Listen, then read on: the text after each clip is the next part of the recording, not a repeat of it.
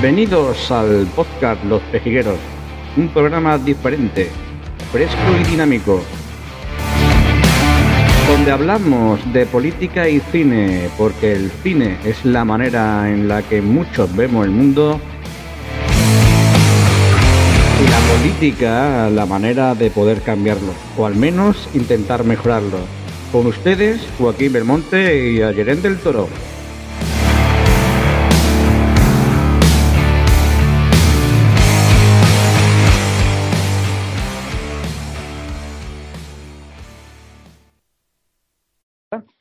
Pues bueno, bienvenidos al podcast, primer capítulo, ¿vale?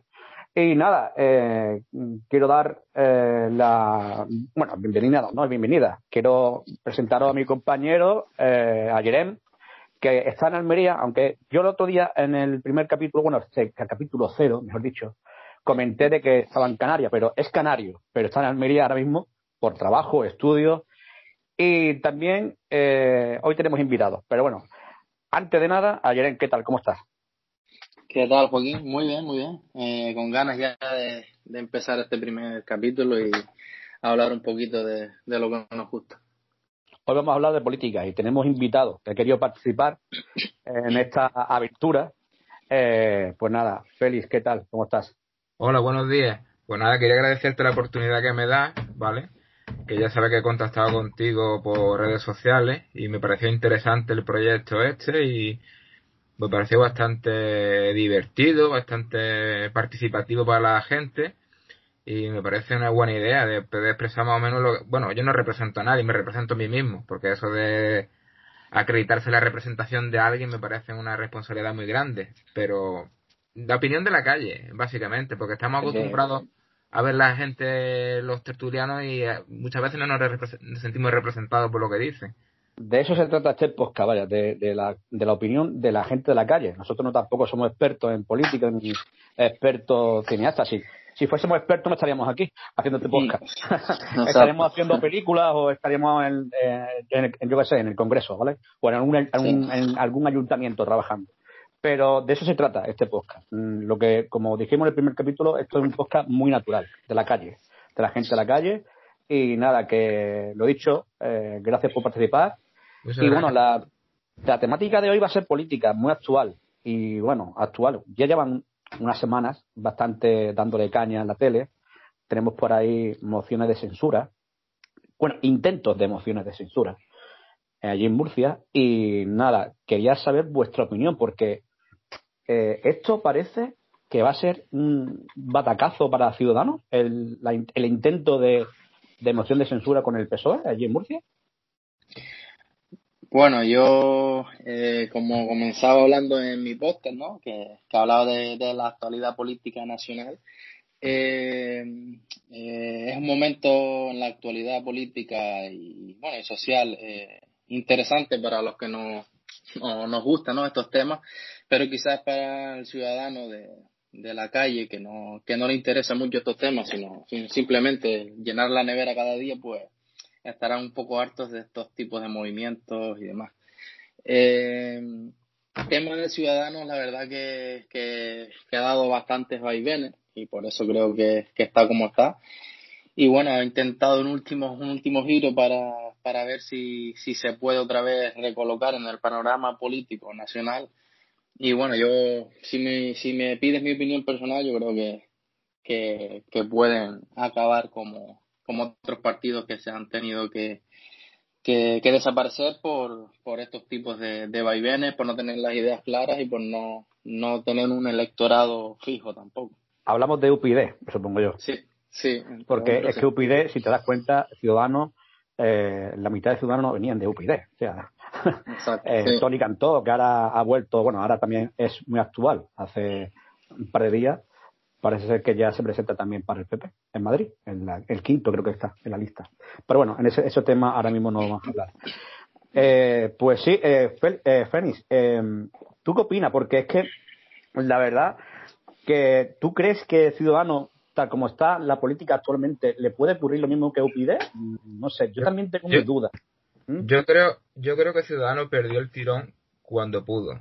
Ciudadanos, eh, en mi opinión, fue un partido que nació de, del descontento de, de la gente con los grandes partidos por la corrupción que había que salpicaba a ambos partidos mm. y viendo que, que había salido Podemos como una alternativa de izquierda que la gente le estaba calando, pues los, los, los poderes financieros, digamos así, pues intentaron crear un partido de un Podemos de derecha en torno a una persona joven, una persona que caía bien, que tenía cierto carisma, ¿vale? Que como era Albert Rivera. Y Ciudadanos eh, realmente es un, un sub-PP, digamos, un, partido que realmente ellos se definen como centro, pero realmente centro no entiendo que sean, ¿vale? Eh, luego, eh, ¿qué pasó? Pues que Ciudadanos tuvo su oportunidad de, hacer algo importante cuando pudo eh, pudo hacer pacto de gobierno con el Partido Socialista, ¿vale? Y se negó en rotundo. Yo no sé si fue más por el ego de Albert Rivera, ¿vale? O, o, realmente no sé si es porque realmente no, no podía llegar a, a congeniar con el Partido Socialista, porque todavía, todavía está en la opinión de los políticos de que de que hay un bipartidismo y ya no, ya está reflejado el pluralismo político Mm, mejor que otras veces, puesto que ya hay más diversidad de partidos y están condenados a entenderse, quieras ellos o no. Entonces, eh, el, yo creo que el ego de, de Albert Rivera y su situación personal ha sido el principio de la condena de Ciudadanos. O sea, que me estás diciendo que tú crees que, que, que Ciudadanos eh, realmente viene de, muy atrás lo que es esa, esa pequeña, bueno, parece ser que puede desaparecer, todavía no ha desaparecido, a lo mejor da un cambio ahora, ¿vale? Pero tú crees que viene de ahí. Bueno, yo también puedo pensar, puedo pensar que es una clave, eso es un punto clave, que es verdad que a partir de ahí eh, bajó, bajó bastante ciudadano. Por ejemplo, eh, Barcelona, donde nació, bajó rotundamente porque eh, de, creo que ganaron las elecciones ganaron las elecciones que hubo que no, gobernaron pero después han quedado creo que los últimos o los penúltimos no lo sé mm. eh, con PP o sea eh, yo creo que, que sí que puede venir de ahí pero ahora con no sé te hablo yo ya más a nivel nacional no a nivel en Barcelona Cataluña pero yo creo que Rimadas estaba intentando eh, y creo, para mí, en mi opinión, logrando que, resucitar un poco el partido. Pero yo creo que es verdad que con esta, con esta jugada que ha querido hacer la moción de censura, eh, le, ha, le, ha, jugado una mala pasada. Y, y no sé si va a desaparecer, pero perder mucho electorado y perder muchos simpatizantes, que seguro, que seguro, que ya se ha notado en Barcelona, va a ser para Vox o para el PP, porque tenemos ahí a Vox ya en Barcelona. bueno, en Barcelona, perdón, en Cataluña, pero lo tenemos ya metido en su eh, en la Generalitat, pues eso se ha notado el bajón de, Ciudadanos.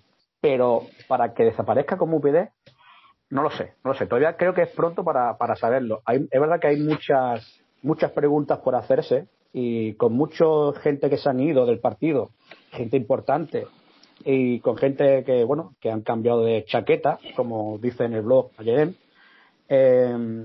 Es posible que, esta, que esta jugada, bueno, que esta jugada pues le haga desaparecer el partido, pero aún creo que tienen posibilidad de remontar. No sé cómo, la verdad, no tengo ni idea cómo, cómo lo harán, pero es, complicado, es complicado. Ya lo veremos, ya lo veremos ahora con, en Madrid.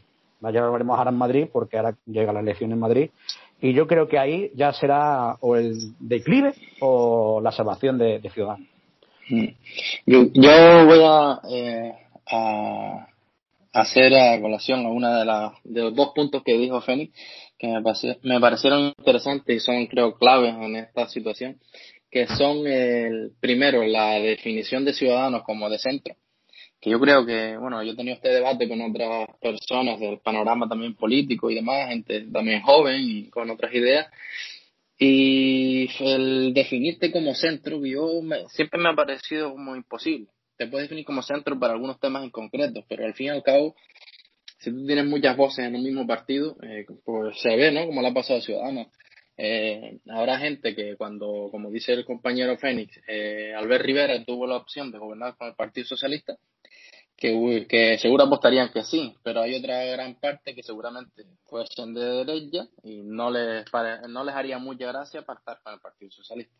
Entonces, el tener esa división, yo creo que al final siempre te, te lastra, ¿no? Si al principio puede salir como un partido, como dice Fénix, motivante, un partido que, que alienta a, los, algunos votantes que ya estaban hartos, de, por ejemplo, del, del bipartidismo, pero el no tener esas cosas claras, eh, luego te pasa lo que te pasa, ¿no? Que salen por detrás de tuya, de sea de Arrimada, o sea de Rivera, muchas voces eh, contra ti que, que, opinan muy diferente. Entonces eso dentro de un mismo partido pues vuelve un poco loco, yo creo, al electorado. Yo, yo creo, si me permitís, que, que eso también es producto porque es que eh, se está produciendo tal polarización en la sociedad que no entienden que ya no hay, ya hay un, el pluralismo político está más arraigado y ya está condenado a todo el mundo a entenderse y la ciudad y tiene que ser la democracia más participativa. Entonces tienen que dejar a un lado su discrepancia y fijarse un objetivo común que es el bien de la sociedad. Pero claro eh, la mayoría eh, el riesgo que corre cada partido es que eh, están todo el rato abanderando unas ideas y y de, de una manera muy muy fea con un vocabulario una agresividad verbal uno estándar uno, siendo un estandarte de, de, de, al final de violencia no eh, que después si si después eh, varías un eh, te pones más flexible y te acercas a otro partido pues parece que como que has traicionado tu electorado. Entonces a riesgo de se encabezonan por ejemplo en algo en una postura y se vuelven intransigentes pero yo creo que también lo hacen porque la sociedad no, no está comprendiendo que ya no hay dos partidos, ya hay más partidos y, están, y, y estamos condenados a entendernos y por el bien de la democracia, que nos entendamos y lleguemos a puntos en común, porque es que no puede ser esto una batalla dialéctica constante y además que se está trasladando a otros sectores de la sociedad, como redes sociales, etcétera que está, está habiendo una semilla de violencia muy peligrosa, a mi entender. ¿Sabes qué te digo? Y, y, son grandes responsables los partidos políticos por la manera que están teniendo. Claro, sus mensajes, por ejemplo, es que los mensajes que están teniendo a la, a la hora de, no sé, de, hablar con. Eh, cuando, cuando están debatiendo, por ejemplo. Eso, eso, es lo que tú dices, ese lenguaje que hay dentro del Parlamento es que mm, es, incorrecto, es bochornoso, ¿vale? Porque no puede, no podemos, no puede llegar a esa, a esa forma de, de, hablar o esa forma de, de, contestar, ¿vale?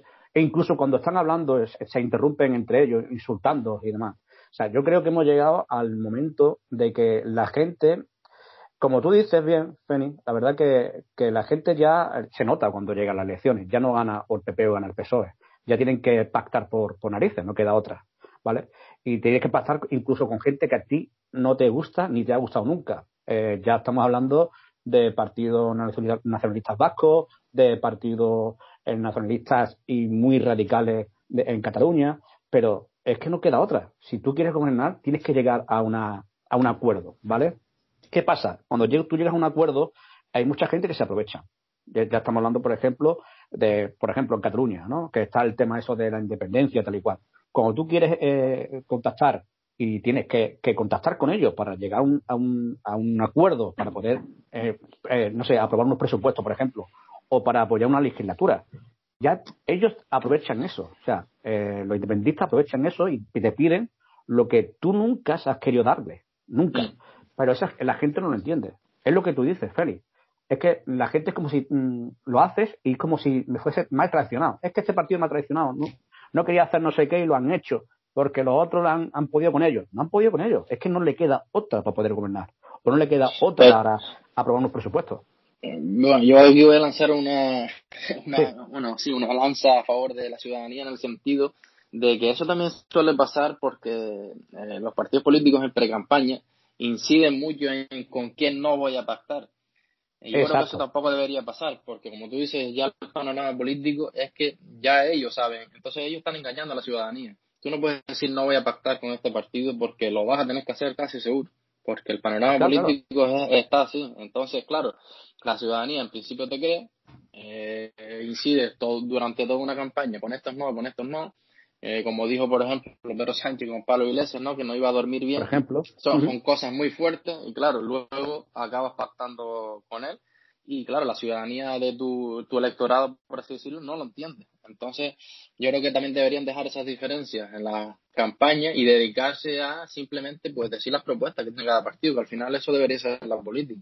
Decir las propuestas y, ahí la gente pues confiará en ti o no. Pero, totalmente de acuerdo, totalmente de acuerdo. Claro. Mm. eso sería, lo, eso sería lo correcto, pero claro, eh, también entiendo yo que lo hacen un poco pues para que se diferencien porque si a lo mejor Pedro Sánchez da, cuando da su campaña electoral y da un discurso parecido a Pablo Iglesias, la gente dice, bueno, si es más de lo mismo, ¿no? Entonces, eh, ponen un poco la barrera, eh, digamos que se hacen como enemigos, así. Claro, pero no sabes dónde están los límites, ¿no? No sabes dónde están los límites. Y luego, claro, inmediatamente después de la noche electoral ya están buscando, es que eh, está el recuento de votos y, cuando ya sale el recuento de votos, al poco tiempo, eh, al día siguiente ya están haciéndose llamadas para pactar. Y dos días antes se han estado poniendo a parir. Entonces mm. la, gente ya está un poco harta de ese circo. Pero claro, si de primeras también todo es maravilloso entre ellos, dice la gente, bueno, ¿a quién voto? Si es que eso es lo mismo. Entonces quieren, quieren diferenciarse un poco. No, sí, eso está claro. Se tiene que diferenciar, pero es que eh, yo estoy de acuerdo cuando dice Ayer que es que cuando tú estás en una, eh, a punto de unas elecciones y tú vas a un meeting, tú lo que quieres es escuchar la propuesta de ese partido. Tú no vas a escuchar, tú vas, si tú, si tú vas a un meeting, por ejemplo, de, vamos a hablar, de Unidas Podemos, ¿vale? Eh, tú vas allí porque tú quieres escuchar lo que esa persona que a ti te está llegando su mensaje quiere hacer, ¿vale? No vaya a un meeting del PSOE, porque tú, si, si, tú vas a un meeting de un partido es porque esa persona que está liderando ese partido, ¿vale? Te llega a ti con, sus mensajes, con sus propuestas, con lo que quieras, ¿no? O con sus ideas. Pero el, tener que tener una línea roja para no diferenciar que un partido es otro, o sea, que es lo mismo que PSOE, que es lo mismo, es que da igual, la gente ya da igual, la gente ya piensa de que, por ejemplo, PSOE y PP es lo mismo, es lo mismo y no es lo mismo, que no es lo mismo, aunque aunque parezcan, pero no es lo mismo. Y Podemos, mm, no mm, dicen que son muy radicales, y Vox son muy radicales, uno de la extrema derecha, otro de la extrema izquierda, pero es que es, lo bonito de, la política, que puede, puede estar cualquier persona, incluso está Vox, o sea, está, incluso está Vox ahora mismo en el Parlamento, que en cualquier país europeo un partido así no estaría, es que ni, ni existiría como partido. yo, yo soy de la opinión, soy de la opinión que cualquier partido que esté legalizado, que esté legalizado y tenga su programa electoral y, esté legalizado y no, incurra en ninguna legalidad, tiene que tener voto. Además, si eso es. Porque tú de, primera no puedes vetar a nadie, porque entonces sería antidemocrático. Entonces. No, efectivamente, sí que ahí estamos de acuerdo. Ahí estamos de acuerdo. sí, pero otra, otra cosa es eh, que ya ahí entra un, poco en el tema subjetivo, ¿no? Y que todavía pues la justicia no, no sabrá eh, inclinado hacia ningún lado, pero como dices tú, un partido como Vox en otro país de Europa, eh, ahora mismo eh, se, le, se le mira mucho con lupa, ¿no? Desde la justicia. Porque, bueno, ya puedes eh, meterte en temas de incitación al odio, que también pasa mucho, y eso está dentro de la ley. Entonces, pues, Pero bueno, ahí también, ahí, también un poco entra en, en, que, en que ya eh, llega un momento que hay que medir todas las palabras que se dicen, ¿no? Eh, las cosas son mm, muchas veces objetivables. Si tú ves que algo es un mensaje que de incitación al odio, ahí están los tribunales para denunciar, pero es que están acostumbrados a denunciar las cosas en televisión, ¿no? Y hacer las cosas y son opiniones, ¿no? Mira, hay ciertas cosas que están catalogadas de delito y entonces si está catalogado de delito, pues todo ciudadano tiene eh, no, no el poder, sino la obligación de denunciarlo. Entonces, si cualquier persona entiende que algo es delito, vaya a los tribunales y lo denuncie. Y de ahí mm. se, se iniciará el procedimiento necesario para un ilegalizar un partido o no. Pero una, cosa, una cosa es una opinión y otra cosa es que lo hecho, el, el, programa de un partido o sus manifestaciones sean delito o no lo sean. Te puede gustar más o te puede gustar menos, pero si hay eh, votantes y que se siente identificado con ese programa y con ese ideal y no es ilegal, tiene, están en todo el derecho de, de presentarse en elecciones con su programa y que la gente le vote, al igual, que, al igual que cualquier otro partido. quiero, quiero, corregir a mejor el, mensaje que he dado no ha sido el correcto. Vale, cuando yo, yo quiero, cuando he dicho eh, que Vox en, en, otro en otro mm, país europeo, otro país europeo, sería un partido ilegal, ¿vale? No lo digo porque sea Vox o la extrema derecha, no, no, no lo digo por eso. Lo digo porque efectivamente, como tú dices, Feni, es un partido democrático que está ahí porque le han votado a la gente y si está ahí es porque está, es legal, no, no, hay, no hay duda en eso. Pero eh, la forma que están actuando actualmente, eso en cualquier país europeo, o sea, eh, como dice bien ayer, se le mira mucho con lupa, pero es que aquí es como, ¿cómo decirlo? Sin que, sin que suene mal y sin que la gente piense que, que voy muy, muy contra ellos, ¿vale? Pero en los mensajes que están dando eh, en sus campañas, porque aunque ellos dicen que es una, que es, que, a ver, que ellos lo que hacen es llamar a los periodistas para dar una rueda de prensa, lo que están haciendo una campaña, porque se ve, se nota. Pero eh, los eh, mensajes que tienen, los mensajes que tienen son mensajes bastante, entre comillas, entre comillas, agresivos hacia una, hacia un género o hacia eh, una raza o, me explico. Pero, sus palabras.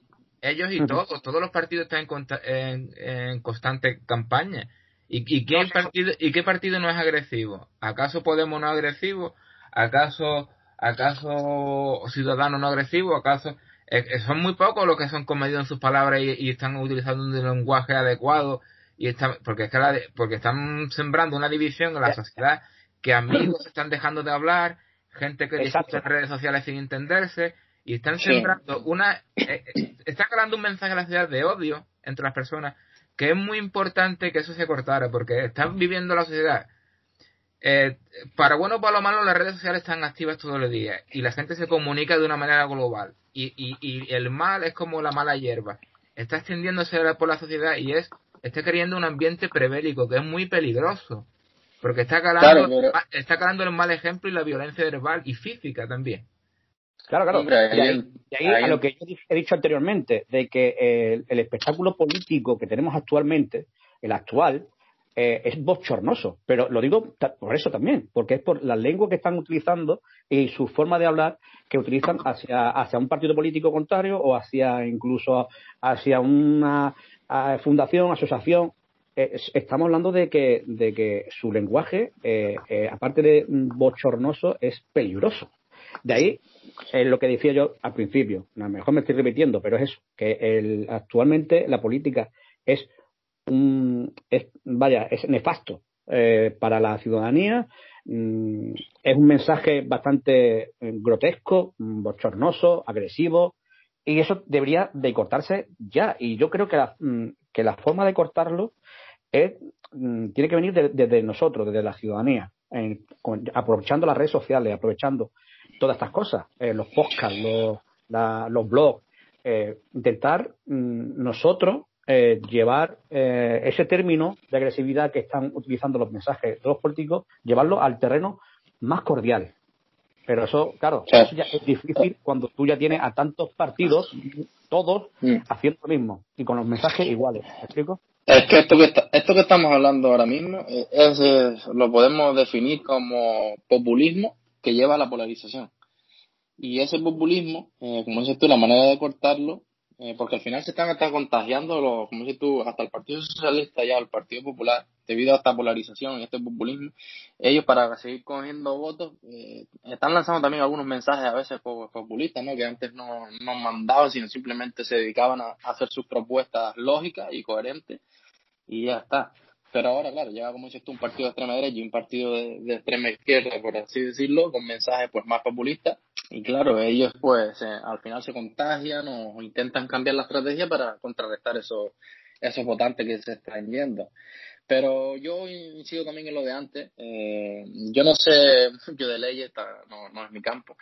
Pero para mí un partido que dice eh, que no deja de mandar datos falsos por redes sociales o por campañas que el 90% de los inmigrantes son violentos, eh, o que el 90% de la violencia en España son inmigrantes, o, ese tipo de cosas, para mí eso es incitación al odio.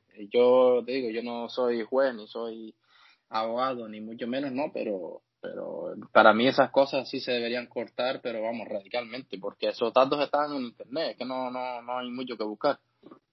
Pero, no, también, también hay, que ver, hay que ver la fuente de dónde vienen los datos. Todo lo que eh, sabemos que un gran porcentaje de la información que hay en Internet es falsa.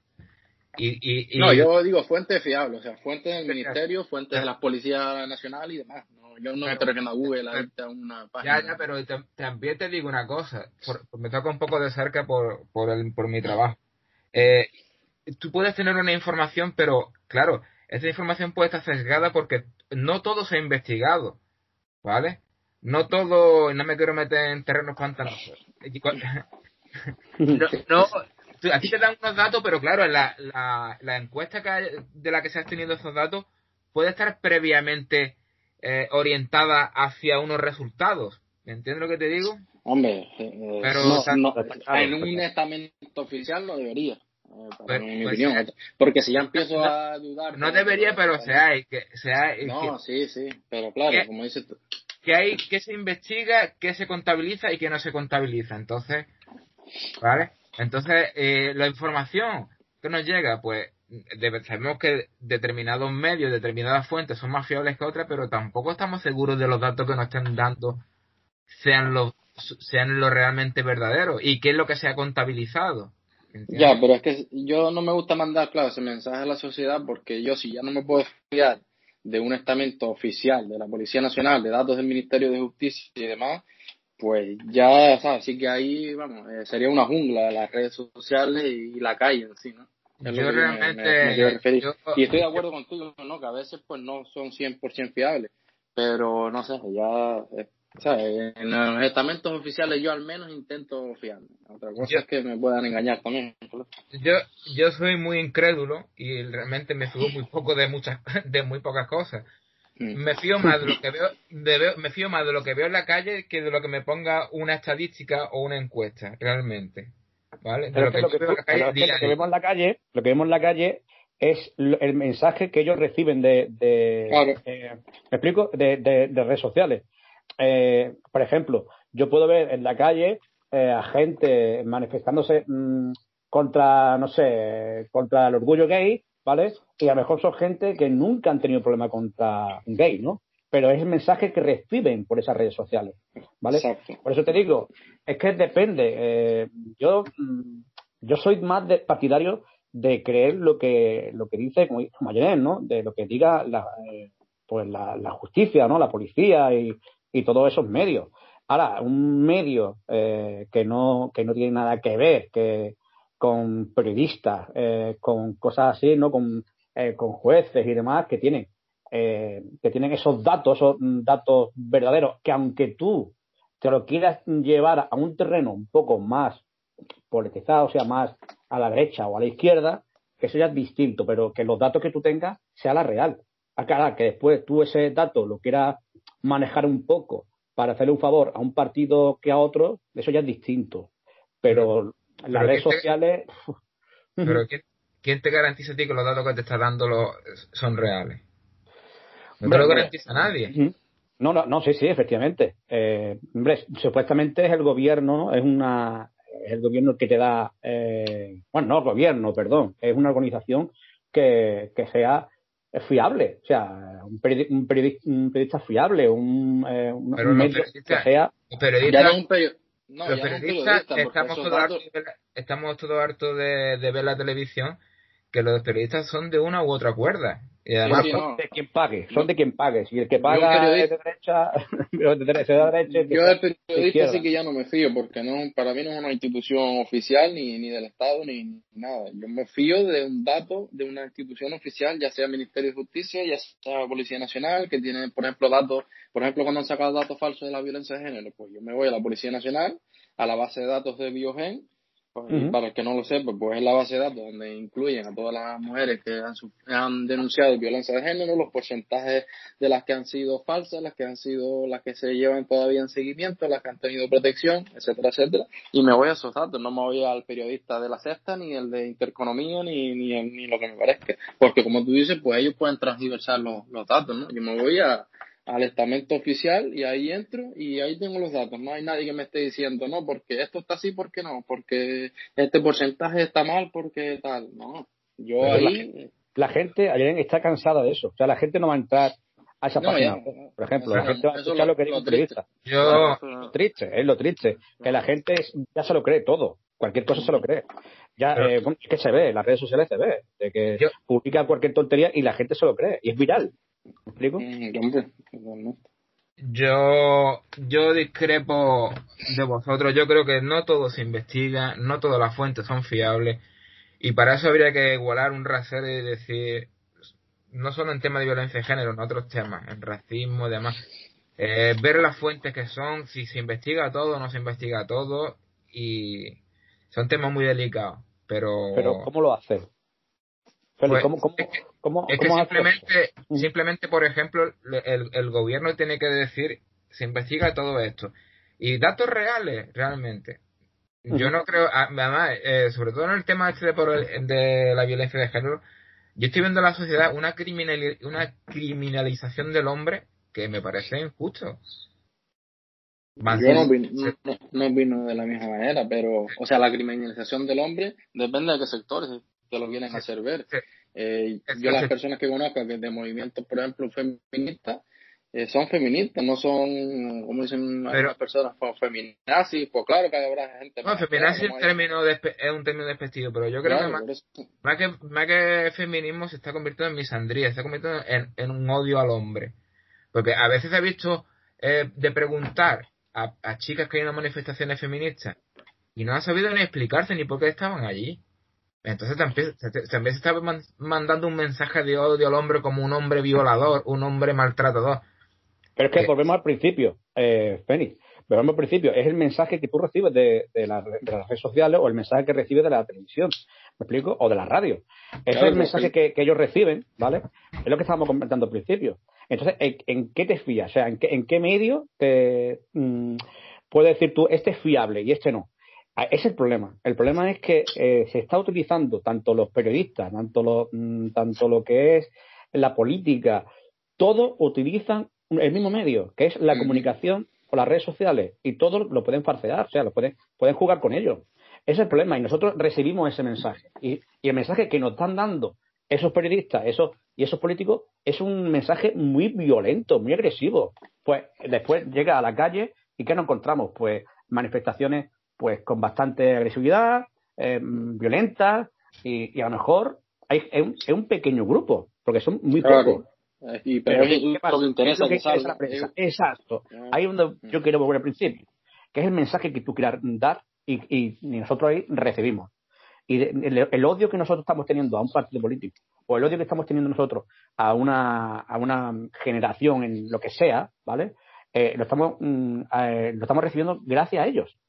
No, mm, yo nunca he sido una persona mm, que, me, que pueda decir que, que sea violenta, pero es verdad que más de un insulto estoy dando yo ahora, ¿vale? Yo estoy ahora insultando mm. mucho cuando veo algo que no me gusta, cuando yo nunca, nunca he sido así. ¿Me claro, cada, vez, te están inoculando las semillas del odio. Claro. Cada vez cuesta más mantenerse, como dices tú, porque, claro, estás viendo un odio de un lado y de otro y como que parece que si tú no haces nada, o por así decirlo, no salta, como que incluso está favoreciendo eso, ¿no? Es como que te quedas ahí como, si no lucho, si no, o si no pongo aquí las cosas claras y simplemente me dedico a, a decir las cosas muy, muy, a un nivel muy llano, pues parece que estoy favoreciendo algo, ¿no? Claro, es, peligroso por eso, porque tanta polarización, tanto populismo, tanto... claro, de ahí a este podcast, que es un podcast bastante que nos gusta eh, opinar sin tener que insultar a nadie.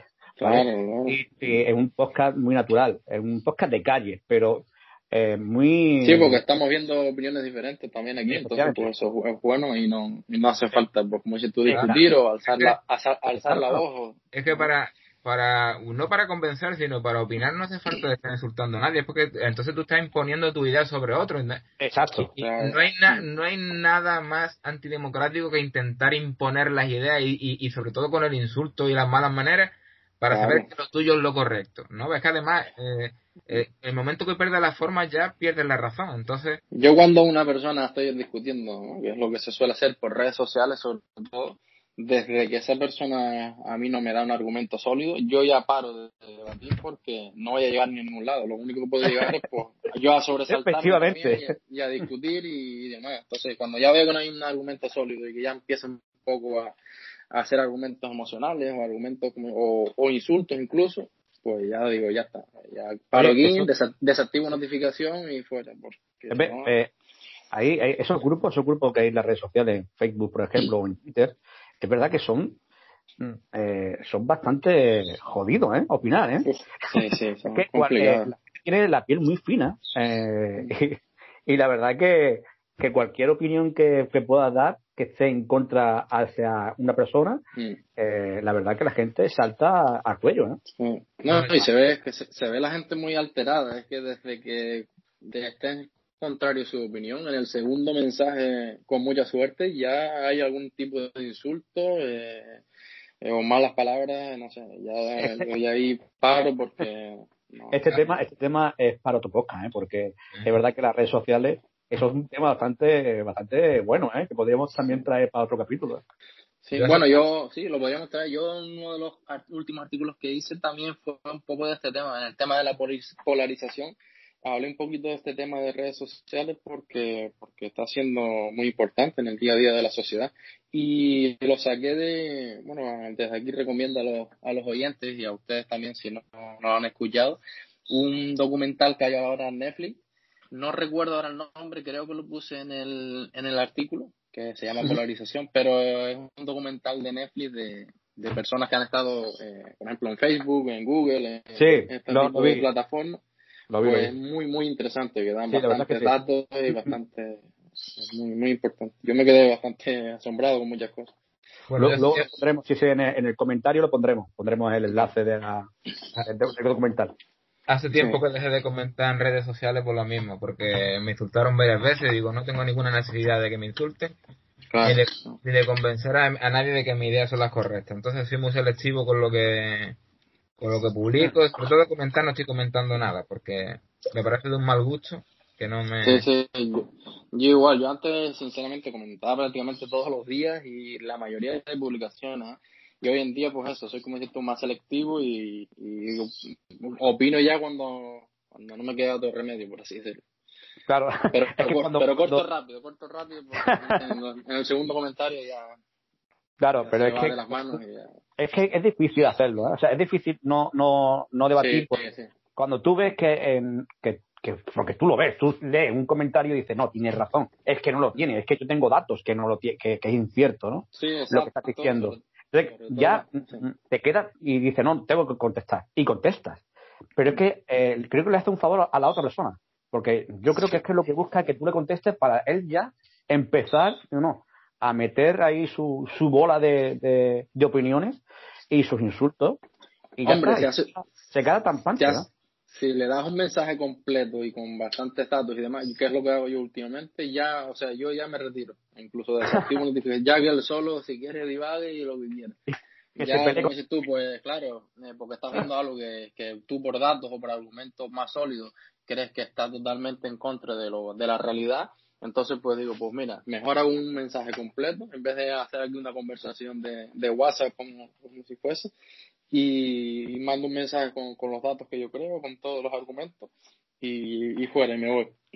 Yo quisiera decir, quiero decir algo que en este humilde podcast que estamos haciendo entre los tres y, y con la idea de que esto salga para adelante, que sea un proyecto, que un proyecto ilusionante, creo que un, no me voy a un comentario muy importante, pero al hilo de lo que estábamos diciendo de, las redes sociales y del odio que hay en la sociedad, creo que es importante que la gente reflexione y quiero hacer un llamamiento a la empatía y al respeto ¿eh? y, a, los valores democráticos porque nosotros venimos de, en, nuestro país, en España, sabemos todo que en el 36 hubo una guerra, ¿vale? Que duró tres años y después hubo una dictadura. Eh, todos los periodos de guerra, de entreguerra y demás, siempre han estado porque todo eso se escarma en la, en la semi. Tiene su origen en, el odio que hay en la sociedad, en la, en la corrupción de los partidos políticos, la inestabilidad política y todo eso lo estamos viendo ahora. Entonces, eh, el llamamiento que yo hago es que un llamamiento a la gente de serenidad, de respeto, de empatía con los demás, porque estamos eh, creando un germen muy peligroso. Entonces, eh, lo que yo no quiero verme, y muchas veces pienso que aquí en España no ha habido, mm, es una palabra fuerte, una guerra porque estamos bajo el auspicio de la Unión Europea. Porque está llevando es tanto el hartazgo de la gente, la violencia que hay inoculada, como digo yo, y la poca, la poca responsabilidad de los partidos políticos y de los periodistas hooligan en, en general, que es un caldo de cultivo mm, muy peligroso para, para la sociedad. Entonces yo quería hacer esa pequeña reflexión, ese llamamiento, para que la gente lo tome en cuenta y se serene cuando esté eh, debatiendo con alguien, cuando esté opinando en redes sociales, porque es importante que cada uno aporte su granito de arena, porque lo mismo que un granito de arena eh, en lo malo hace una montaña mala, también la serenidad poco a poco llevará esto a un buen cauce. No sé si, si me explico. Sí, sí, totalmente. Vaya. Eh, vaya, muy claro, es muy claro, el mensaje es clarísimo. Eh, efectivamente estoy contigo. Es que mm, la forma de cortar mm, esta agresividad que hay en los partidos políticos y en sus mensajes es haciendo eso, que la gente se lo tome con un poco más de empatía, que, que razone antes de, opinar. Porque tu opinión es libre, o sea, tu opinión es libre para cualquiera, hasta que hasta que tú mm, rompes mi libertad, ¿no? Eh, ahí ya tu opinión no vale para nada. Pero eso, eso, ese mensaje que tú estás dando es el correcto. O sea, la gente tiene que, intentar razonar mm, del mensaje que recibe. Va. Claro, y un llamamiento a la serenidad. No tiene, es que estamos a la que salta. Cualquier cosa está con la espada en alto cargada y, y no puedes no podemos vivir así. Porque es que además no, no te lleva a ninguna parte. ¿Qué ganas tú con intentar convencer a un tío o una tía que tú no conoces de nada en redes sociales? Cualquier. Es muy difícil. A, que lo tuyo es lo correcto y además el insulto. Mm. Pero es que tú te reflexionas y, yo me pongo en su lugar y digo, esa persona, porque a mí me ha pasado antes, ¿eh? que coste que yo no que yo también he cometido ese error. Digo, ¿y yo qué gano con esto? Aparte de llevarme un más rato y estar aquí de malas maneras, ¿y qué gano yo con esto? Nada, es que no Es que, a fin de cuentas, tú puedes opinar libremente y dar tu opinión, pero realmente lo útil para la democracia es ese domingo que tú vas y depositas tu voto al partido que a ti te convence y ya está, que no puedes hacer mayor cosa, porque tampoco la, la democracia no es muy, participativa para los pueblos, ¿vale? Entonces, está ahí a la gresca cuatro años y después a lo mejor el día que te toque votar, ese día, prefiere irte de barbacoa a la playita, pues a lo mejor... Eso es lo que suele pasar. Pues, Pero yo aquí lanzo también una... Creo que al final todo eso, eh, vuelvo también a lo mismo, ¿no? El tema del documental y demás. Lanzo una crítica a los medios de comunicación, vamos. medios de comunicación eh, eh, son una empresa que lo que quieren es cuanto más espectadores, más visualizaciones y más eh, peleas haya en, su, en sus publicaciones, pues ellos se llevan más, más dinero, ¿no? Más beneficio. Entonces yo creo que ellos también están, como dices tú, creando ese caldo de cultivo y es muy peligroso. No, deberían tener un poquito también de serenidad, contrastar lo que dicen unos, lo que dicen otros y no lanzar cualquier tipo de publicación que ellos vean para, porque saben que va a haber esa discusión. Yo sobre todo lo estoy viendo mm, porque claro, analizas un poco más en periodos, no sé si a ustedes les pasará, en medios de comunicación locales. Sí, sí, sí, sí, Claro, como ellos saben cómo se está moviendo su sociedad, porque es muy fácil decirlo. Por ejemplo, yo vivo en una isla y son 100.000 personas, como fuese aquí una provincia, y muy menos que una provincia, vamos. Y claro. ellos saben cómo, cómo está la sociedad, eh, qué publicación puede traer. Y es que últimamente veo publicaciones, eh, en el mismo día hay 10 publicaciones de, de lo mismo, pero de 10 eh, perspectivas diferentes. O sea, sin contrastar ningún tipo de información, en vez de lanzar una con lo que con, con, con esa noticia contrastada. Lanzan 10 y venga, a pelearse todo el mundo y cada una de ellas porque son, son diferentes efectivamente, es que así, así está funcionando el periodismo, pero el periodismo funciona así porque lo, lo acabas de decir. Son una empresa que le están pagando eh, a ese periodista, incluso eh, la, el, el, periódico en sí eh, le está pagando un, un, banco porque tiene un préstamo bastante gordo. Entonces, a ver, el, realmente los que mandan en un país no son ni los políticos, ni el rey, si hay reyes o no. El que manda es el banco, o sea, es el poder financiero. Esos son los que mandan, son los que tienen el, el banco o las grandes empresas sí, claro, los, grandes, poderes. Claro, son los que aportan dinero a un periódico o a alguna televisión y ya está. Y, y, ahí dicen lo que yo diga que es lo que tienes que decir.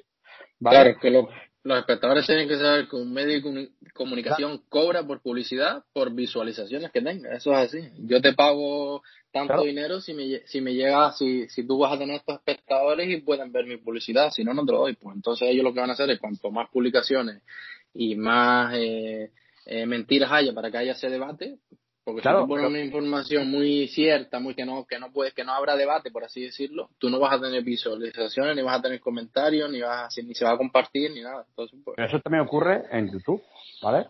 Sí, eh, todo, cualquier, todo. Eh, cualquier perdón, YouTube, Instagram, cualquier influencer se maneja por, por una persona que haya detrás, que le está pagando, y tú das el mensaje que te dicen que tienes que dar el mensaje.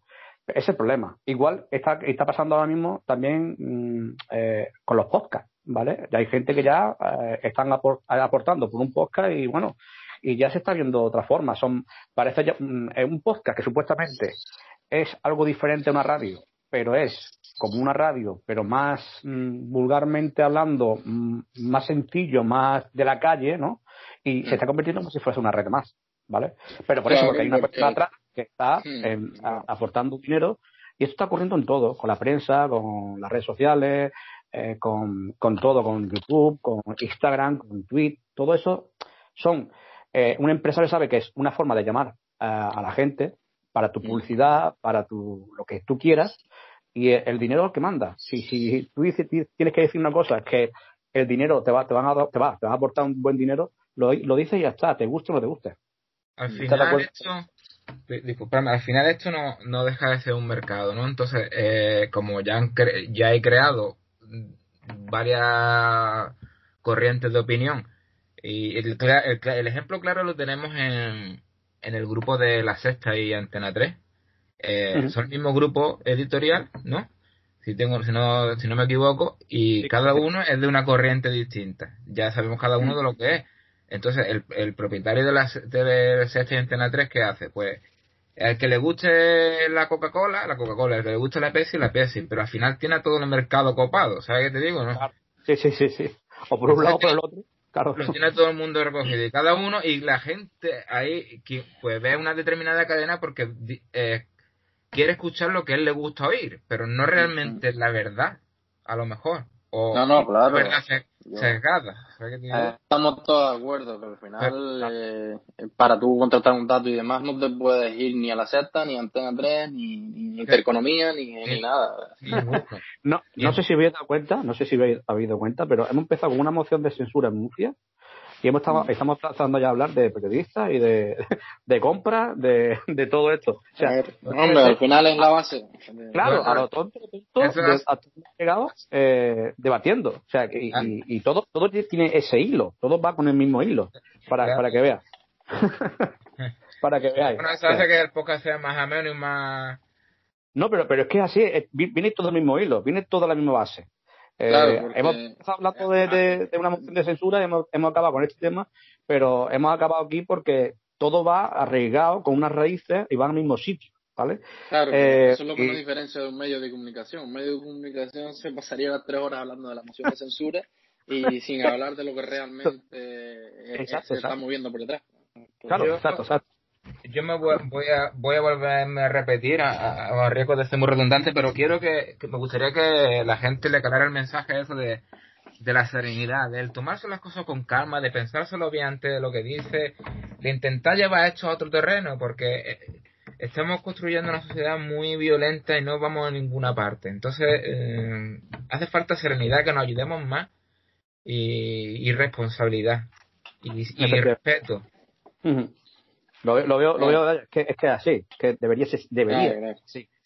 Porque... Eh, lo malo es que eso empieza como mm. que ustedes desde arriba, claro, de los políticos y si, si en el Congreso está viendo que... Pero bueno, pues también, se, habla, se habla igual... También tenemos la tendencia, que es otra cosa, que no solo en este campo, sino en otros, que siempre nunca nos vemos culpables de nada nosotros y nosotros cada uno individualmente podemos hacer individualmente se hacen los equipos individualmente se pueden hacer las cosas. Y en el comportamiento si yo me comporto mal y me comporto de forma violenta y soy de, determinada manera a lo mejor no tengo que echar la culpa a Pedro Sánchez a Pablo Iglesias a Santiago Pascal yo tengo que ser suficientemente maduro para ser una persona educada respetuosa correcta ¿eh? y no que cae en esa en ese error de convertirme en una persona violenta. Entonces, cada uno es responsable individualmente de lo que hace. Entonces, tenemos la tendencia de, siempre de encontrar un culpable que no somos nosotros. Es que es más fácil. Y tenemos que es más fácil echar la culpa a responsables de nuestros actos. Exacto. por supuesto, estoy de acuerdo en lo que dices. No, yo me refiero que, que es un poco más complicado para la sociedad porque se respira ese ambiente, ¿no? Pero sí es verdad que, como tú dices, pues hay que sacar un poco más de fuerza interior y, y, serenizarnos un poquito más. Claro. Pues sí, pues sí, pues sí, la verdad que sí. Bueno, no sé si seguir, si seguir con otro tema, porque ese tema está dando mucho de, nos está dando mucho, mucho de qué hablar, de verdad, pero no sé si empezar a hablar sobre eh, las elecciones anticipadas en Madrid o lo dejamos para sí. porque llevamos con este tema, para que veáis cómo, cómo vamos, vamos casi para una hora, ¿eh? Y, hemos solo hablado de eh, la moción de censura, sobre el partido de, de Arrimada, sobre eh, los transfugismos, pero mm, el tema de...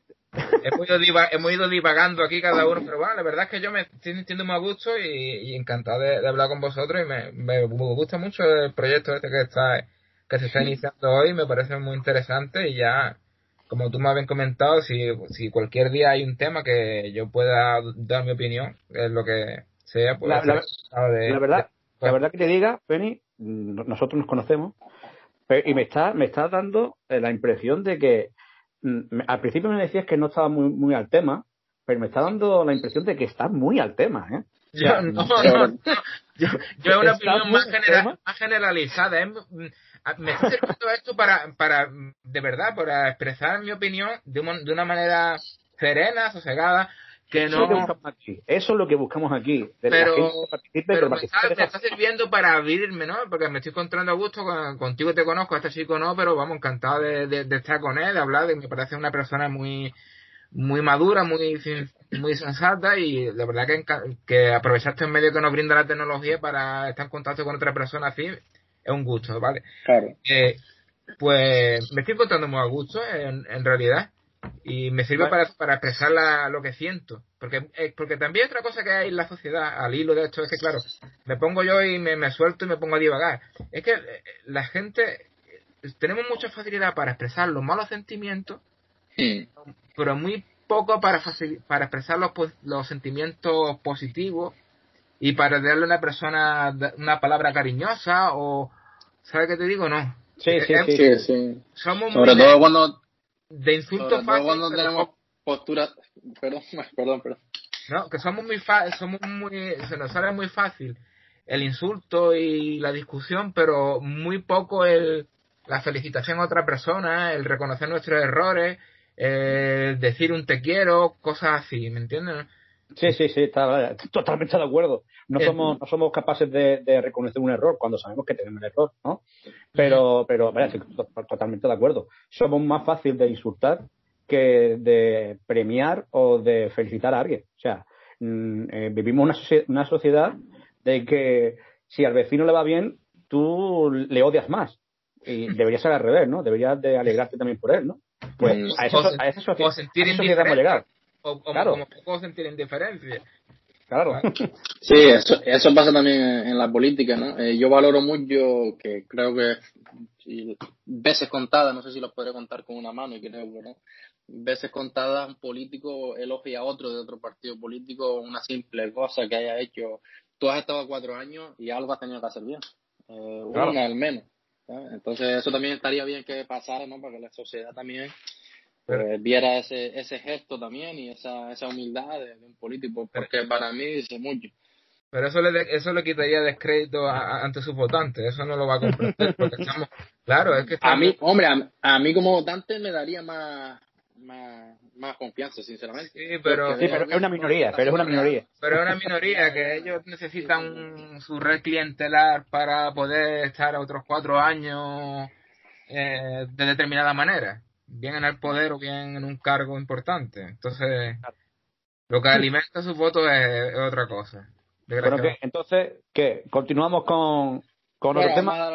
Como, es otro apartado, como es alguna, elecciones? Sí, alguna, alguna pincelada lo de Madrid si quieres y Sí, sí, bueno, sabemos que, que Ayuso ha anticipado las elecciones en la Comunidad de Madrid, bueno, 4 de mayo, que cae el día, bueno, no sé, no, no cae día ni efectivo, ni fin de semana, ni nada, o sea, cae creo que un martes o algo así. Martes, sí. No sé si lo ha hecho a propósito o no sé. Pero vaya, mm, siendo mal pensado, eh, si tenemos en cuenta de que los grandes empresarios en Madrid son de derecha, pues si el trabajador no podía votar, pues mejor, ¿no? O sea, pero vaya, se supone que tienen más obras para poder votar, vaya. Y, le no, es bastante fino, por lo que veo. no, digo que, que, por ser más pensado, ¿no? Por ser más pensado, eh, no, sé, ponerle un 4 en vez de un domingo. la verdad que es, es, insólito, porque no, no, en España, por ejemplo, no, no sé cuántas veces se ha, se ha hecho alguna elección entre semanas y encima que no sea día festivo. Pero bueno, no sé las razones, sinceramente, ya no, no voy a entrar, pero no pero sí es bastante extraño porque no, no, no pasa, no, no suele pasar.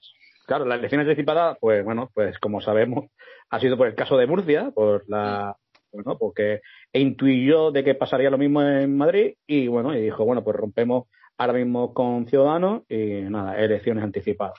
Pues nada, lo tenemos aquí, tenemos la elección anticipada dentro de unos días, semanas, como el que, que dice, y tenemos una noticia muy actual, que es que uno de Ciudadanos, ¿vale? Como Tony Cantó, eh, hace una semana dejó la política, se supone, ¿vale? Y nada, que casualmente que ahora va por el número 5 de PP de Madrid. Y no sé si eso eh, favorece a Casado o no, porque eh, se hace, si recordamos unas palabras de Tony Cantó sobre el PP nacional, eh, no creo que a Casado le haga mucha gracia cuando dijo que si alguien quería votar a un partido corrupto, que votara ese PP. No sé, ¿qué, qué, qué, opináis vosotros? Es que estaría interpretando, como todos sabemos ya que Tony Cantó, actor, estaría interpretando en ese momento. Hombre, la...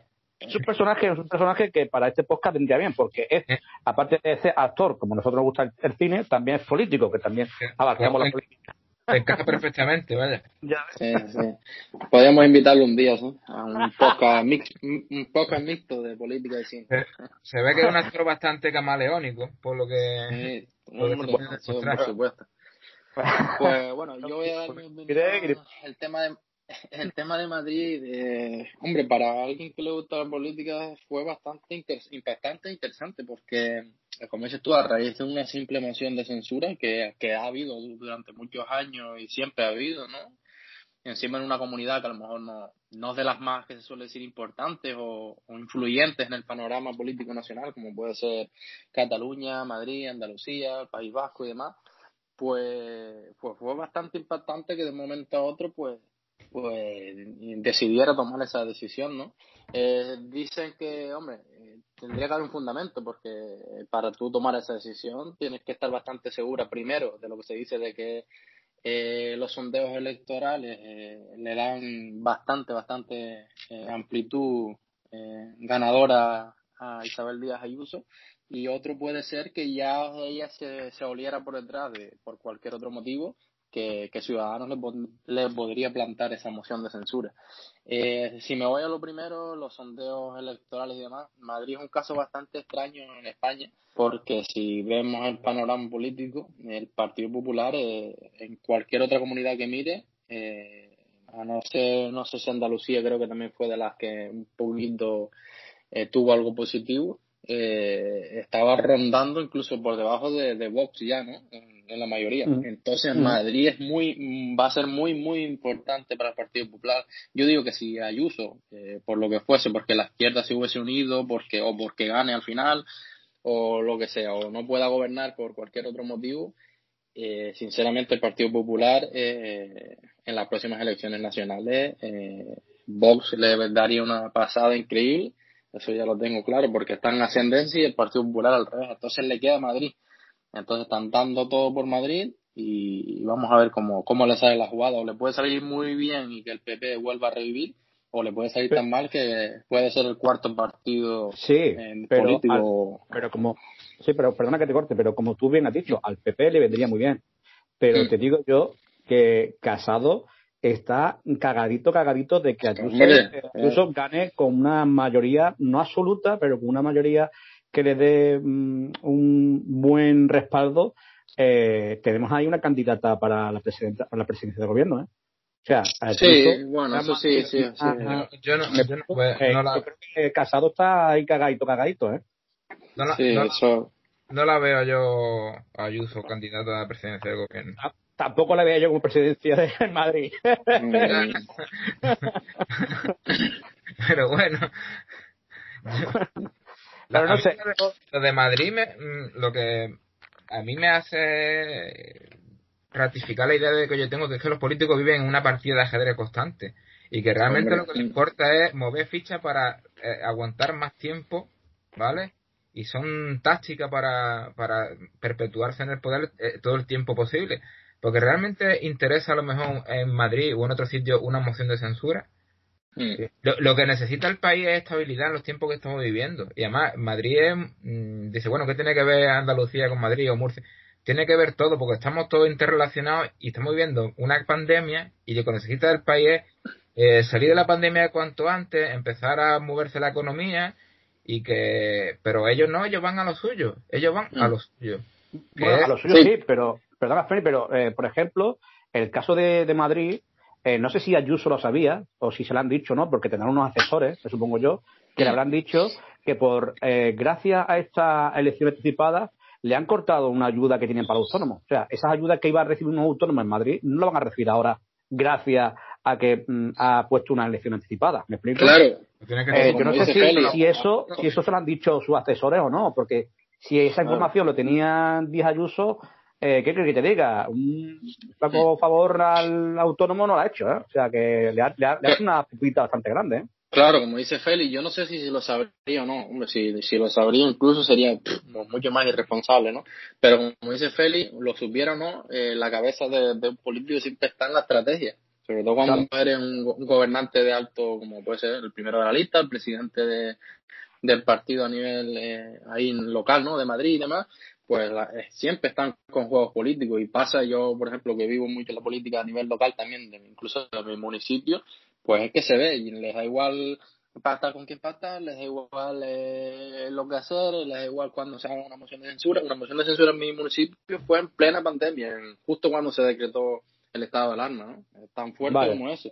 Sí, sí, sí, Tú, pues claro, no están pensando, como dice Fénix, en la ciudadanía, sino en la estrategia política que mejor le venga para ocupar un sillón o para las próximas elecciones conseguir aún más, más votos y demás. Pues sí, vaya, yo coincido, vaya, contigo y con Feni, de que el problema aquí lo estamos teniendo eh, en eso, de que los políticos no piensan en el ciudadano. O sea, eh, es muy difícil que lo haga. Pero bueno, eh, ahí está. Así que vamos a ver cómo, cómo ocurre en Madrid, porque está la cosa bastante interesante. Supuestamente la, le dan eh, ganadora a Ayuso y a ver si es cierto o no es cierto, vaya. Lo que sí te garantizo eh, es que vamos a ver una campaña electoral, ya eso va a ser la guinda del pastel de los bochornazos. efectivamente. Eso, los dos pesos pesados, eso va a ser, vamos, eso va a ser de titanes. no nos vamos, a, puedo asegurar que no nos vamos a aburrir porque porque ahí va a haber ya de todo. Va a ser, va a ser divertido ver eh, la interpretación de Donny Cantó en, esta, nueva serie. yo me estoy refiriendo ahora mismo a los dos grandes actores. A, Pablo Iglesias y, y, y, Isabel Díaz Ayuso. Eso va a ser... Ese es otro tema. Bueno, eh, bueno. no, hemos hablado, claro. De, ah, no, no, no, no nos olvidemos de vos, no nos olvidemos de vos, que está ahí. Y, el, y el tema que ha derivado de, de, esta nueva pero yo creo, bueno, vos me va a entrar la contienda, lógicamente, pero va a estar un poco más a la zaga, va a estar diciendo, bueno, mataron entre vosotros, que yo ya sé mi papel cuál es y... Sí, yo creo que, la postura de vos va a ser la más, la más fácil en este, en este caso. Pero yo voy a eso, a lo que derivaba de, esa, de esas elecciones, ¿no?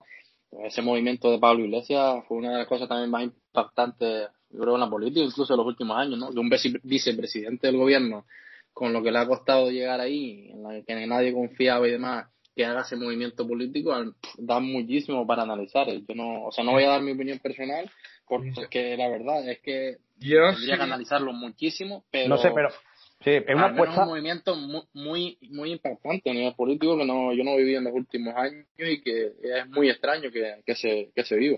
Yo sí lo yo te voy, a te voy a decir lo que pienso. Yo pienso que, como te he adelantado antes, que claro, el, el que mejor le puede ir el cuerpo a cuerpo a, a Ayuso, ya sabemos que es Pablo Iglesias.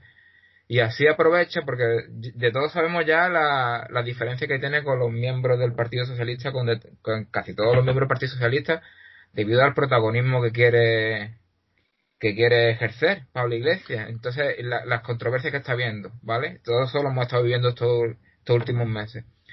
¿Qué mejor movimiento para él salir reforzado e intentar aguantar ahí y darle un tirón al partido y, e intentar ganar en Madrid? Pues él ponerse de cabeza de partido ahí y hacer su papel que es el que mejor sabe hacerlo, la contienda, y aprovechar, y, y aprovechar ese movimiento y poner a mm, eh, no me acuerdo ahora mismo cómo se llama la ministra de trabajo. Yolanda Díaz. Yolanda Díaz. Yolanda Díaz. Ponerla ahí ¿por qué? pues porque una persona primero que pone eh, pone como posible candidata de, de Podemos para el futuro a, a, Yolanda Díaz que es una mujer ¿vale? que eso también es un, es un, es un baluarte importante de cara del electorado porque eh, refuerza el papel de la mujer en la política y en la sociedad en general, empezando por ahí, ¿vale? Y, y de segunda porque es una persona muy conciliadora, entonces eh, ya modera un poco el mensaje de Podemos, ¿vale? Porque la verdad que a mí la valoro bastante, pues de una persona, me da igual del partido que sea, pero la veo una persona muy razonable por su, por su profesión de, creo que de graduado social, me parece, eh, es una persona acostumbrada a transigir, a negociar mucho. Entonces eso, eh, las propuestas que está llevando a cabo las está llevando entre los, sindicatos y la COE. Entonces, para poner de acuerdo a, los sindicatos y COE, se lo ha tenido que currar. Entonces, mm. me parece que una persona muy válida. De hecho, yo no, fíjate lo que te digo, que yo no creía ni que era de Podemos. Después he estado leyendo eh, su trayectoria y, y, sé que la ministra de Podemos pero que más... Realmente, realmente, perdona que te corrija, no es de Podemos. Ella viene de Izquierda Unida. Lo que pasa es que después, con la unión de, Unidas Podemos, pero yo mm. creo, que que me corrija, creo que es de, Izquierda Unida. Para mí, para mí eh, mi opinión de esta, de esta ministra, para mí, o vicepresidenta, eh, la mejor ministra que, ha habido para mí, ¿vale? En mucho tiempo, ¿eh? Y la mejor ministra que tiene ahora mismo el gobierno actual. Y a mí, me gusta bastante, y, y, además, una cosa muy importante que yo he escuchado es, que los, los periodistas de, de, derecha y la valoran bastante bien. Y cuando ya tu, tu contrincante te valora bastante bien, porque muy, mal no, muy malo no tienes que ser. Claro. Porque aquí estamos esperando que cualquier fallo para ir al cuello. Entonces, la valoran bastante bien en su gestión de, de, es que ten en cuenta que en una pandemia como estamos viendo, eh, está haciendo mm, un buen papel. Y por eso digo que, para mí es la mejor ministra, porque para mí, eh, no sé cuántas veces he dicho para mí, pero lo voy a decir, para mí es la persona que está dando un poco más de sensatez ¿vale? a, lo que es el tema de, de mm, trabajadores, mm, empresas, empresarios, y está dando un poco más de tranquilidad en ese aspecto. Eh, es la que ha conseguido los ERTE, que ha conseguido eso, que tanto comisión y UGT, la patronal, estén de acuerdo. No sé, eh, aparte que eso le ocurra bastante, como tú dices, es que se le ve una persona que, que está interesada en, hacer las cosas bien. Muy bien. Y para eso yo le aplaudo, claro, le, aplaudo por eso, porque eh, en una pandemia que estamos viendo, como se está currando, por eso yo siempre le he dicho que, para mí es la mejor ministra. Vaya. Y ahora vicepresidenta. Sí. Yo creo que Vale, porque le ha tocado tocar un. Me ha tocado una, época muy muy complicada, ¿no? Y, que no tiene, siendo novata, por así decirlo. Ah, exacto, es lo que quiero decir. Y siendo principal, mm, ahora mismo muy novata en esto. Eh, la política, no sé cuánto llevará en la política, pero es muy novata estar en un gobierno.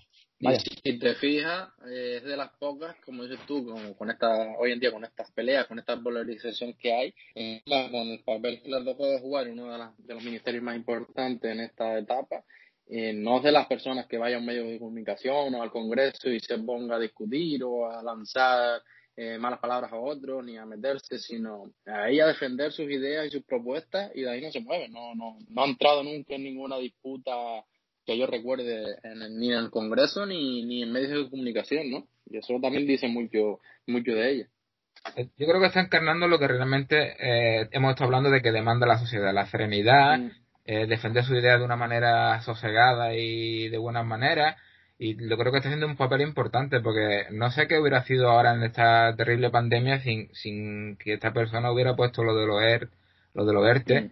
porque hubiera sido bastante catastrófico y de todas formas ya lo es, pero que ya lo, es que, hay gente que lo y, y le queda todavía mucho trabajo y yo creo que va a ser por delante en estos años temas de reforma laboral y todos estos temas que, que van a ser muy importantes y que, y que estaban en las propuestas de estos partidos y que también yo creo que, que todavía le queda mucho trabajo que, que hacer y que, y que creo que, que puede conseguir y vamos, se puede salir muy, muy reforzada.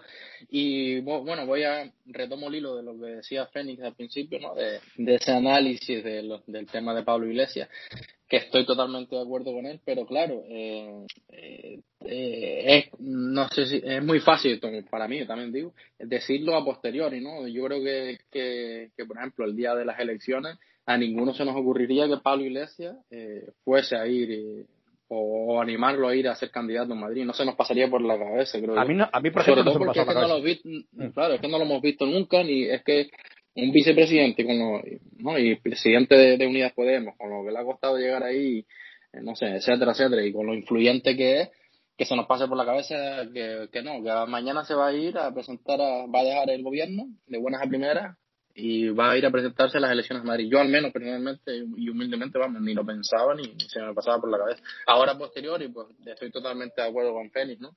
De ese análisis que ha hecho, yo creo que ha sido muy, muy inteligente y bueno, vamos a ver cómo le va, pero sobre todo ha sido inteligente porque ha puesto eh, a favor de Podemos muchas cosas. Ya en el gobierno, como Yolanda Díaz, como dices tú, como próxima sucesora, y revalidarse él también en Madrid que, que, que, si consigue, encima, es que le saldría la jugada de lujo, si consigue eh, desbancar a Ayuso de la presidencia, vamos, eh, que sería, vamos, una, jugada maestra. Lo que, la jugada que no le ha salido ha sido, la, la jugada que no le ha salido es unirse con Más Madrid, que bueno, que le han dicho que no, directamente, directamente le han dicho que no, lo de Más Madrid es porque, pienso yo, porque es que ya sabemos que Más Madrid es una sección de, de Podemos. Eso se mm. sabe. Es que aquí también tenemos la costumbre de cambiar de nombre y parece que todo se ha olvidado. Ya sabemos que es la discrepancia que ha habido entre Rejón y Pablo Iglesias y de eso nació Más Madrid. Entonces ahora, y, es verdad que se podrán poner de acuerdo porque más o menos coincidirán en la mayoría de propuestas, pero ahora llegáis y pedirle el apoyo a Más Madrid pues se esperaba unas calabazas como las que le han dado. claro, claro. Sí, pero yo, yo creo que el Rejón es muy buen político, pero se está viendo que, bueno, para mí al menos, es muy mal estratega. Muy mal es que le está ocurriendo lo mismo. Pues yo, yo pienso que no, yo valoro, si, si te digo la verdad, valoro más a Rejón. Me parece que. Perdón, perdona, perdona un momentito, pero os voy a dejar un ratito, ¿vale? Un ratito más. Yo, si te digo la verdad, valoro más de los tres que fundaron Podemos, Pablo Iglesias, Rejón y no me acuerdo el otro que fue. Monedero. Monedero. Me parece el más sensato, me parece Rejón, el más sosegado, más... Sí. Claro, yo, yo te digo, yo como político en sí, y como persona, como, como dices tú, como, como, como persona que traslada propuestas, persona que, que sabe hablar, sabe comunicar, también me parecía de los más coherentes. Pero yo me ya me estoy refiriendo ya más incluso a algo malo, por así decirlo, ¿no? Que es la, como estratega. Como estratega creo que no, eh, para un partido me refiero, para que un partido crezca y demás, creo que no está sabiendo leer eh, muy bien la, pues eso, ¿no? Los movimientos de, de, otros partidos, los movimientos electorales y demás. Es lo que opino. Y por eso creo que se, se dio un batacazo en las elecciones nacionales y creo que se lo va a dar ahora otra vez en las elecciones de Madrid. Yo, bueno, pienso que es que, claro, también un partido pequeño, las elecciones nacionales, pero yo Claro, íbamos a lo mismo. ¿Qué conviene? ¿La estrategia y el todo vale por gobernar? O, la, o la serenidad y la razón y los buenos mensajes y la gana de trabajar. Entonces, claro, es que como la, sociedad ya hemos dicho que está por lo primero, pues claro, si tú eres más o menos sosegado, eh, eres una persona cuerda e intenta llegar a acuerdo y demás, pues a lo mejor no vas a tener eh, la captación que, que tú quieres. O sea, que te digo que él puede ser lo que le esté pasando. Sí, sí, no, sí estoy de acuerdo contigo en, ese tema, ¿no? Por eso te digo que me gusta mucho como su coherencia y demás. Pero yo ya me refería a la estrategia, pero también en el buen sentido, porque, por ejemplo, si, si lo que quieren, si la finalidad, que no sé yo si la finalidad, porque hoy también, ayer creo que fue, escuché algunas declaraciones que decían que, que Más Madrid, o creo que fue Rejón mismo que lo dijo, estaba ya pidiendo eh, un pacto luego de las elecciones con Ciudadanos y con el Partido Socialista y dejar a Podemos fuera. Entonces, eh, ahí es lo que me refiero yo de yo de que le pasa un poco lo mismo que Albert Rivera. Yo creo que esa ambición y esa esa pelea que tiene con Pablo Iglesias, yo creo que le va a pasar factura. Esperemos que no por el bien de, la izquierda, pero yo creo que a lo mejor el, el, mensaje que intenta mandar es que es decir, no estamos a la sombra de ellos, aunque fuimos fuimos parte de ellos, no estamos a la sombra de ellos, y somos más conciliadores que ellos, porque la sociedad lo que está demandando es una, una, conciliar, es decir, somos estamos dispuestos a llegar a pactos de entendimiento para, para el bien común de la sociedad. Yo creo que puede trasladar ese mensaje.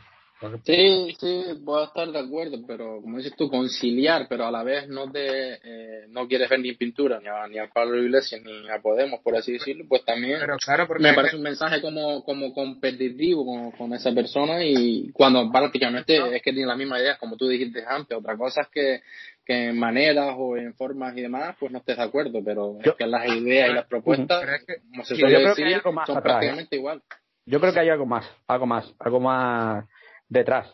Eh, porque ese amor y odio que tienen es por algo más. Algo, algo tuvo que ocurrir cuando estuvieron en poder.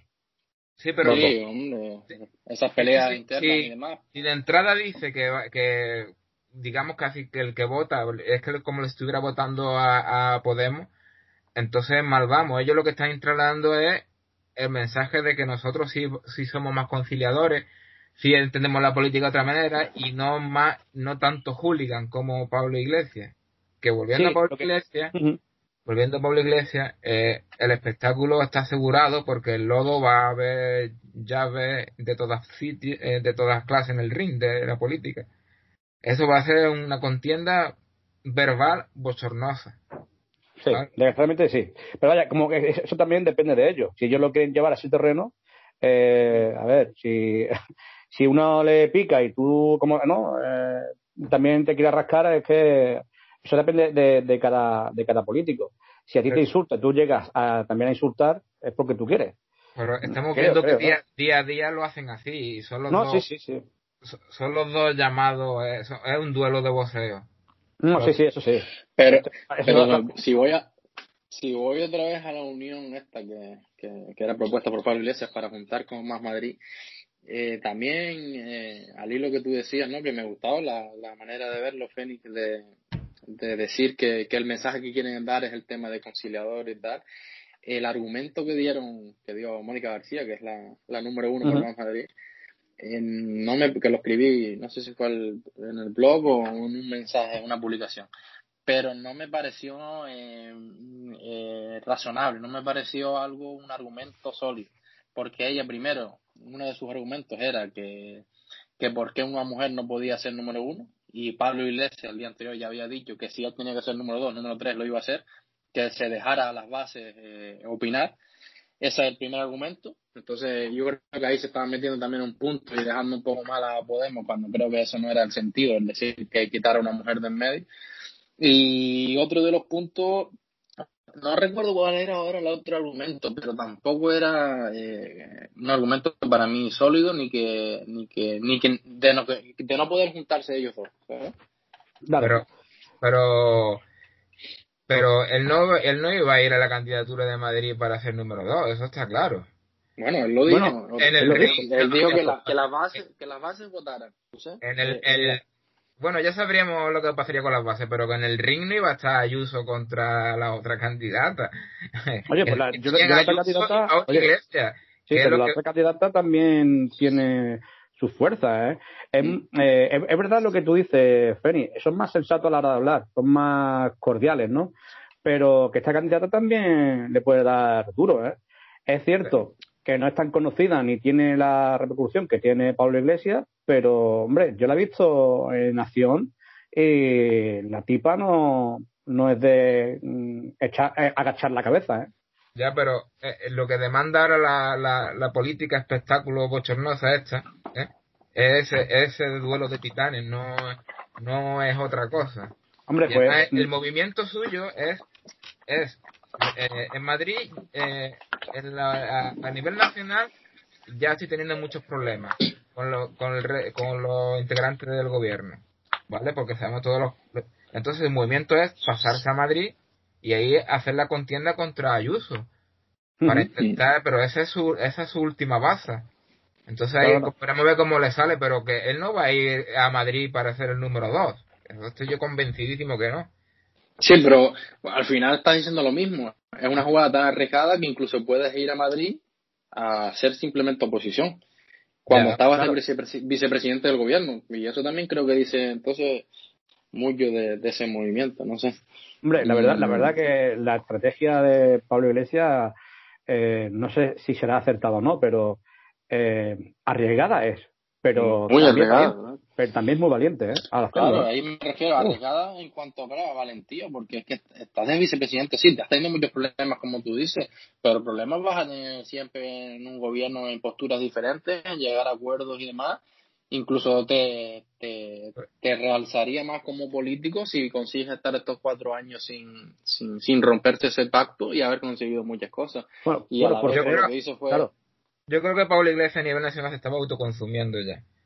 ¿Vale? Porque tenía tantos enemigos ya dentro del Partido Socialista que yo creo que iba a llegar un momento que sus propios sus compañeros de, partido le iban a pedir que se que, que se apartara un lado y en el momento que Pablo Iglesias se aparte un lado yo creo que Podemos va a hacer un partido residual porque es que eh, Podemos nació en torno a, Pablo Iglesias ¿sabes qué te digo?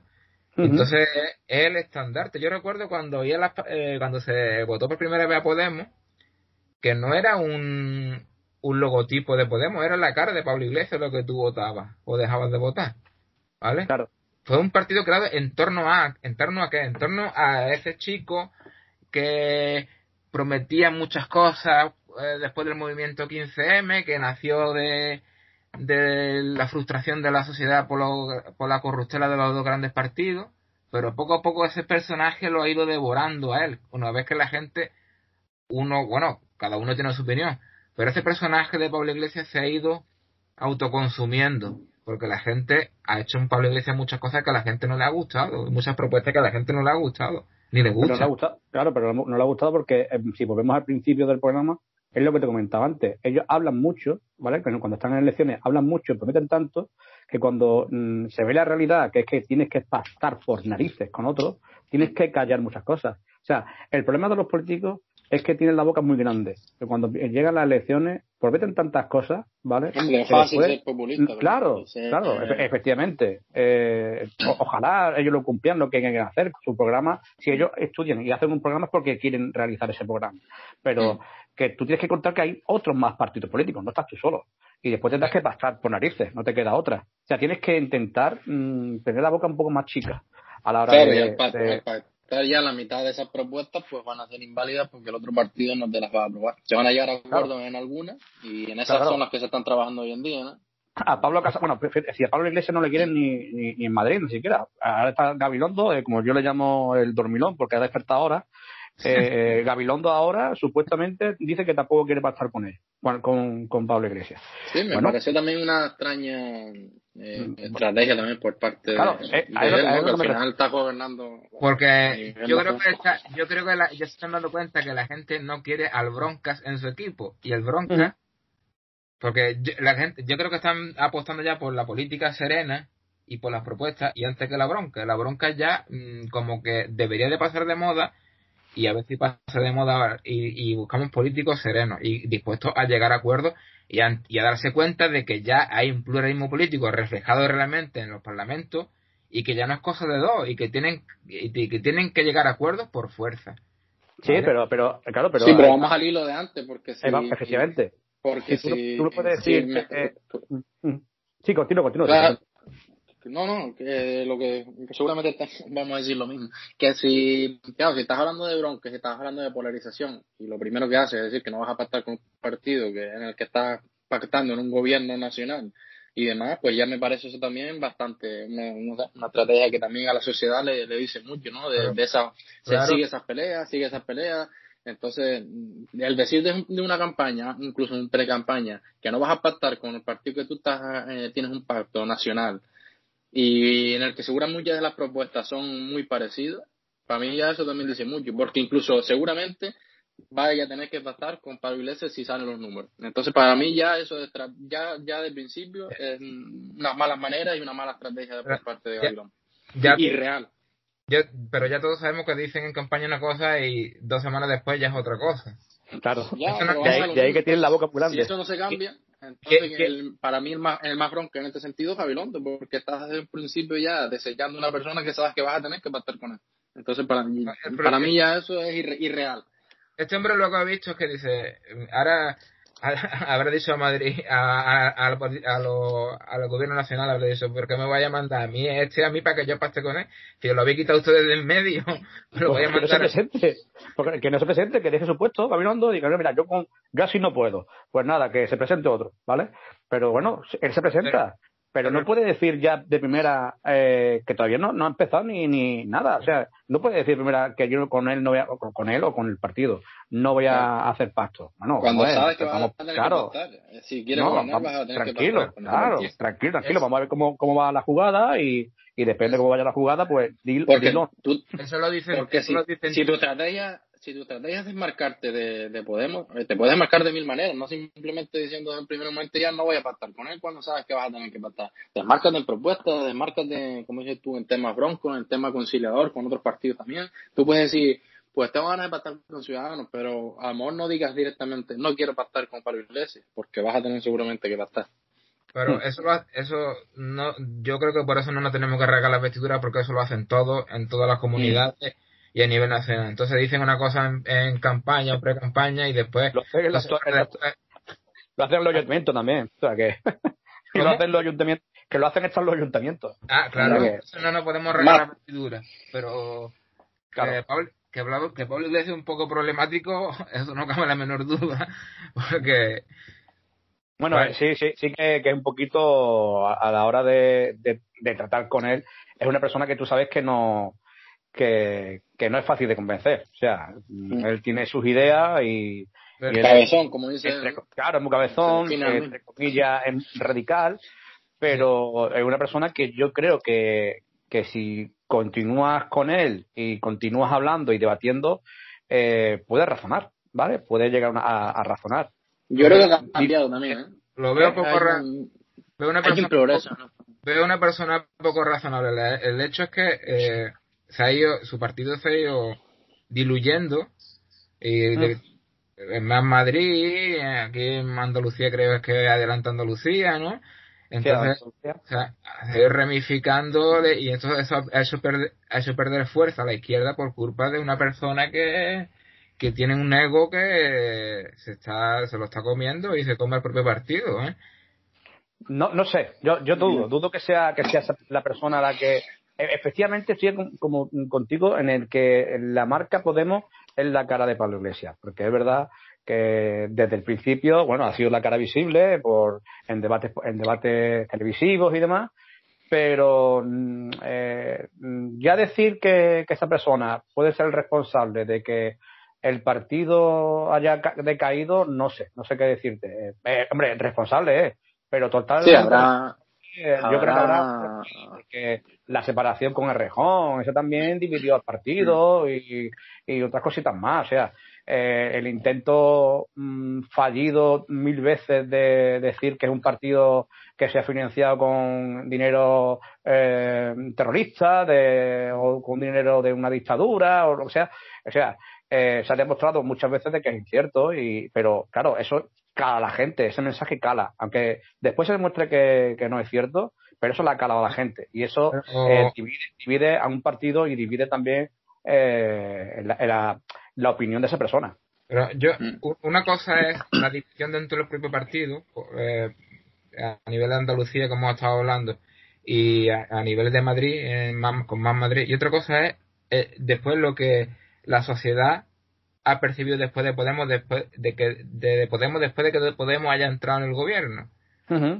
Y hay yo hay dos cosas que son súper importantes y que la sociedad ha salido de fraude de Podemos.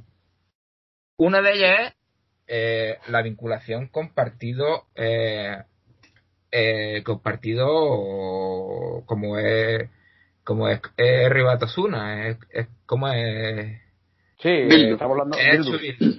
Pero, pero Bildu también ha estado gobernando gracias en otros sitios por PP ¿eh? y también sí, sí, sí, sí, y, es cierto, pero eso, esos mensajes eh, de de Arnaldo Tegui, hombre de paz, mm, eso no cala, no, no gusta mucho a la sociedad, ¿eh? Sí, sí, es verdad que, que hay algunos mensajes, eh, como dices tú. Ten en cuenta aquí que. Eh, que le han pasado factura. Hombre de paz es otra cosa. Hombre de paz no es nadie que brinda cuando hay los cadáveres de niños en la calle, ni. ¿Sabes qué te digo? No. Sí, sí, no, hombre, pero por esa regla de tres, Bob también se, se, se diluiría con los mensajes, ¿no? De, de, no positivos, pero no, también algo, o al menos no negativo con la dictadura y demás. Entonces, claro, al final también. Pero hay que saber diferenciar dos grandes épocas de, de, la sociedad española: una dictadura y una democracia. ¿Y en democracia qué pasó? En democracia, ¿qué pasó? Pues pasó que un grupo de asesinos que quería la independencia del País Vasco estuvieron matando gente durante mucho tiempo. Y también, Claro, es que eso lo hemos vivido, eso, esa, esa época la hemos vivido nosotros más. Eh, o sea, la, la, actualidad, ¿vale? Es que eh, la juventud y las personas ya con una cierta edad hemos vivido lo que es ETA y no hemos vivido la guerra civil. Entonces, ¿qué mm. pasa? Pues la gente está más calada con, con, ETA. Y si tú haces un mensaje un poquito, no a favor de ETA, sino de un miembro que tampoco se ha dicho que sea eh, terrorista ni que haya estado en la banda armada, ¿vale? Pero bueno, eh, es una persona que supuestamente ha estado vinculada con ellos eh, de una forma u otra, eh, que tú des ese mensaje, pues bueno, pues de verdad que la gente la ha calado y, le ha hecho enfadar bastante. es que es normal. Eh, que sí, estamos de acuerdo. ¿no? hay algunos mensajes, ahí está, como dices tú, ¿no? no, no llamarlo ego o llamarlo, o la figura de Pablo Iglesias, que sí hay algunos mensajes, como dice como dicen ustedes, que, que, que no han gustado a, muchos a muchos de los votantes, ¿no? Y que a lo mejor por esas razones y no por las propuestas en sí, pues se, se, ha, se ha diluido un poco el partido. Oye, lo de, lo de cierto lo dirás por ti, ¿no? ¿Perdón? Que dice personas de cierta edad, ya has dicho como ah. bueno, explico. De cierta edad de que, que nosotros no hemos vivido, afortunadamente no hemos vivido la guerra civil. ¿vale? Eh, eh, por ejemplo, eh, en el caso de mis padres, mis padres tampoco han vivido la guerra civil, ha habido una dictadura, pero no una guerra civil. Y es verdad que hemos vivido más la época de, la banda terrorista ETA. Aquí, mira, pasa una cosa claramente y yo voy a ser muy claro. tú no puedes estar, tú no puedes apoyar a personas que, que han sido el brazo político de una banda terrorista. Claro. No puedes hacer eso. Mm. Sea el partido que sea y quien sea, esa gente hay que reprobarlo. Y ya está. Y tú no puedes hacer mensajes, hombre de paz. Y esa palabra creo que han salido de, de, una persona de nuestro pueblo, creo que concretamente, hombre de paz. O sea, hay que condenar no decir eso. Mira que aquí, que aquí hemos visto, hemos vivido todo, hemos, en los años más duros de, los años de plomo que se llamó de la banda terrorista, eh, eh, nos levantamos día, sí o día no con unos atentados de guardias civiles, eh, personas, bueno, iba a decir personas inocentes. Personas inocentes son todo aquel que sale de su casa. Es persona inocente. Guardias civiles, políticos, militares, niños, todos los ciudadanos atemorizados porque, porque ellos entendieron que la vía para conseguir la independencia del País Bajo era la violencia. Tú no puedes, tú no puedes normalizar esta situación. No, ahí estamos yo de acuerdo. tanto Todo eso no lo pueden maquillar de ninguna manera. Y a las cosas que hay que mandarlo por hay que llamarla por su nombre. Entonces, eso, pues, o tú te, o te posicionas, o estás a favor o estás en contra. No, pero no puedes estar ahí divagando, maquillándolo con nombre, que si hombre de paz, que si no sé en cuánto. No, no. O ahí, o estás a favor o en contra. Y lógicamente, la persona honrada, la persona honrada tiene que estar en contra. La persona con una asesino tiene que estar en contra. Eso está claro. Estamos, estamos totalmente de acuerdo, pero, pero, pero opino lo mismo de las dos partes, ¿eh? De, de la parte que, como dices tú, que no condena la, eh, la violencia de ETA y demás, y la parte que no condena la violencia de la dictadura, de las dos. Eh, Entonces, esos mensajes, pues, como dices tú, deberían, deberían condenarse por las dos partes. Claro, efectivamente. un partido, tanto un partido como el otro, claro. Pero vaya, no, no hay que ser muy lejos. ¿eh? El Partido Popular tampoco, digamos que, que haya condenado la violencia de la dictadura. ¿eh? O sea, eh, tampoco, y estamos hablando del PP, que, hombre, a ver, estamos hablando del PP que viene de la Alianza Popular, que viene de Fraga, que viene de la dictadura, que viene, pero que, que tampoco es que, que, tampoco es que ellos hayan dado una condena eh, radical sobre, sobre la dictadura. Pero es verdad que a Pablo Casado, a Pablo Casado, perdón, a Pablo Iglesias lo que le ha perdido ha sido la boca. Ha sido, ha, perdido la boca en un momento de ha dicho una gilipollez como, como dijo eso. Y, y, ya está, y eso pues la ha fragmentado, la Pero no, no solo la boca, eh, porque en un momento la puede tener pero es su comportamiento, el comportamiento y, y, y, y mostrar preferencia por ese por esos políticos, por ese partido político. Eh, no, del partido ya, yo sinceramente creo que lo del partido no, no hay que mezclarlo ahora mismo con, con, con eso. Yo, es mi opinión, porque como dicen ustedes, también se ha pactado muchas veces con el Partido Popular se y se seguirá pactando. Entonces, el partido político yo no lo, no lo quiero. Eh, sí, pero eh, a la sociedad que le cala más, porque, porque Pablo Iglesias no. Mm, eh, no es que no sé qué palabra emplear, Pablo Iglesias pues se entiende muy bien con, con EH Bildu. sí, pero, pero, no opino que te entiendas. Entonces, eso, pues, la sociedad le hace mucho porque la banda terrorista ha hecho mucho daño. Que también es verdad que. Pero Bildu, pero Bildu no es esta. Efectivamente, a ver, que ya ha salido. A mí Bildu no es esta. A, algunos miembros. Vamos, vamos, Eso. Eh, algunos, algunos han condenado públicamente eh, a, la bandera terrorista ETA, incluso eh, mm, no han pedido disculpas porque ellos siempre han dicho que ellos no son de la bandera terrorista, pero que sí eh, han dado el pésame a mucha gente que está en la política, que han fallecido por un, hijo, ha fallecido un padre de algún político en general. hace poco salió un, un miembro de Bildu. Es que, sinceramente, Claro, porque es que... Sinceramente, si, si, Bildu fuese, eh, tuviera cualquier mínima relación con ETA, como por ejemplo le pasa a vos, como con la dictadura o como quieran llamarlo, esos partidos estuvieran ilegalizados, eso de primera. por lo tanto, ahí, ahí cualquier partido que tenga representación política, ya tú puedes hablar con, con ellos, puedes estar más de acuerdo o menos de acuerdo. Por lo tanto, yo creo que no hay que mezclar con ETA ahora mismo el partido en sí, que haya sus palabras o que no condene la violencia de ETA o la historia y demás, Sí, estoy de acuerdo, pero del partido, sinceramente, yo no tengo problema en, en que pacte o en que se lleve mejor con un partido que con otro mientras tengan representación política. Como el PP se puede llevar mejor con Vox y a lo mejor hay personas que dicen que está cerca de la falange. Entonces, ¿en qué, en qué estamos? Pues si no está ilegalizado ese partido, pues se puede hablar con ellos. Claro, claro, efectivamente. Que, que realmente eh, EH Bildu es el embrión de, de lo que fue en su día de Ribatasuna lo que pasa es que le cambian los nombres, vamos, a mí no se me olvida, aquí somos muy de cambiar nombre y parece que es distinto, es lo mismo. no, sí, sí. y, y er, era el brazo político de ETA, todos lo sabemos, y fue legalizada.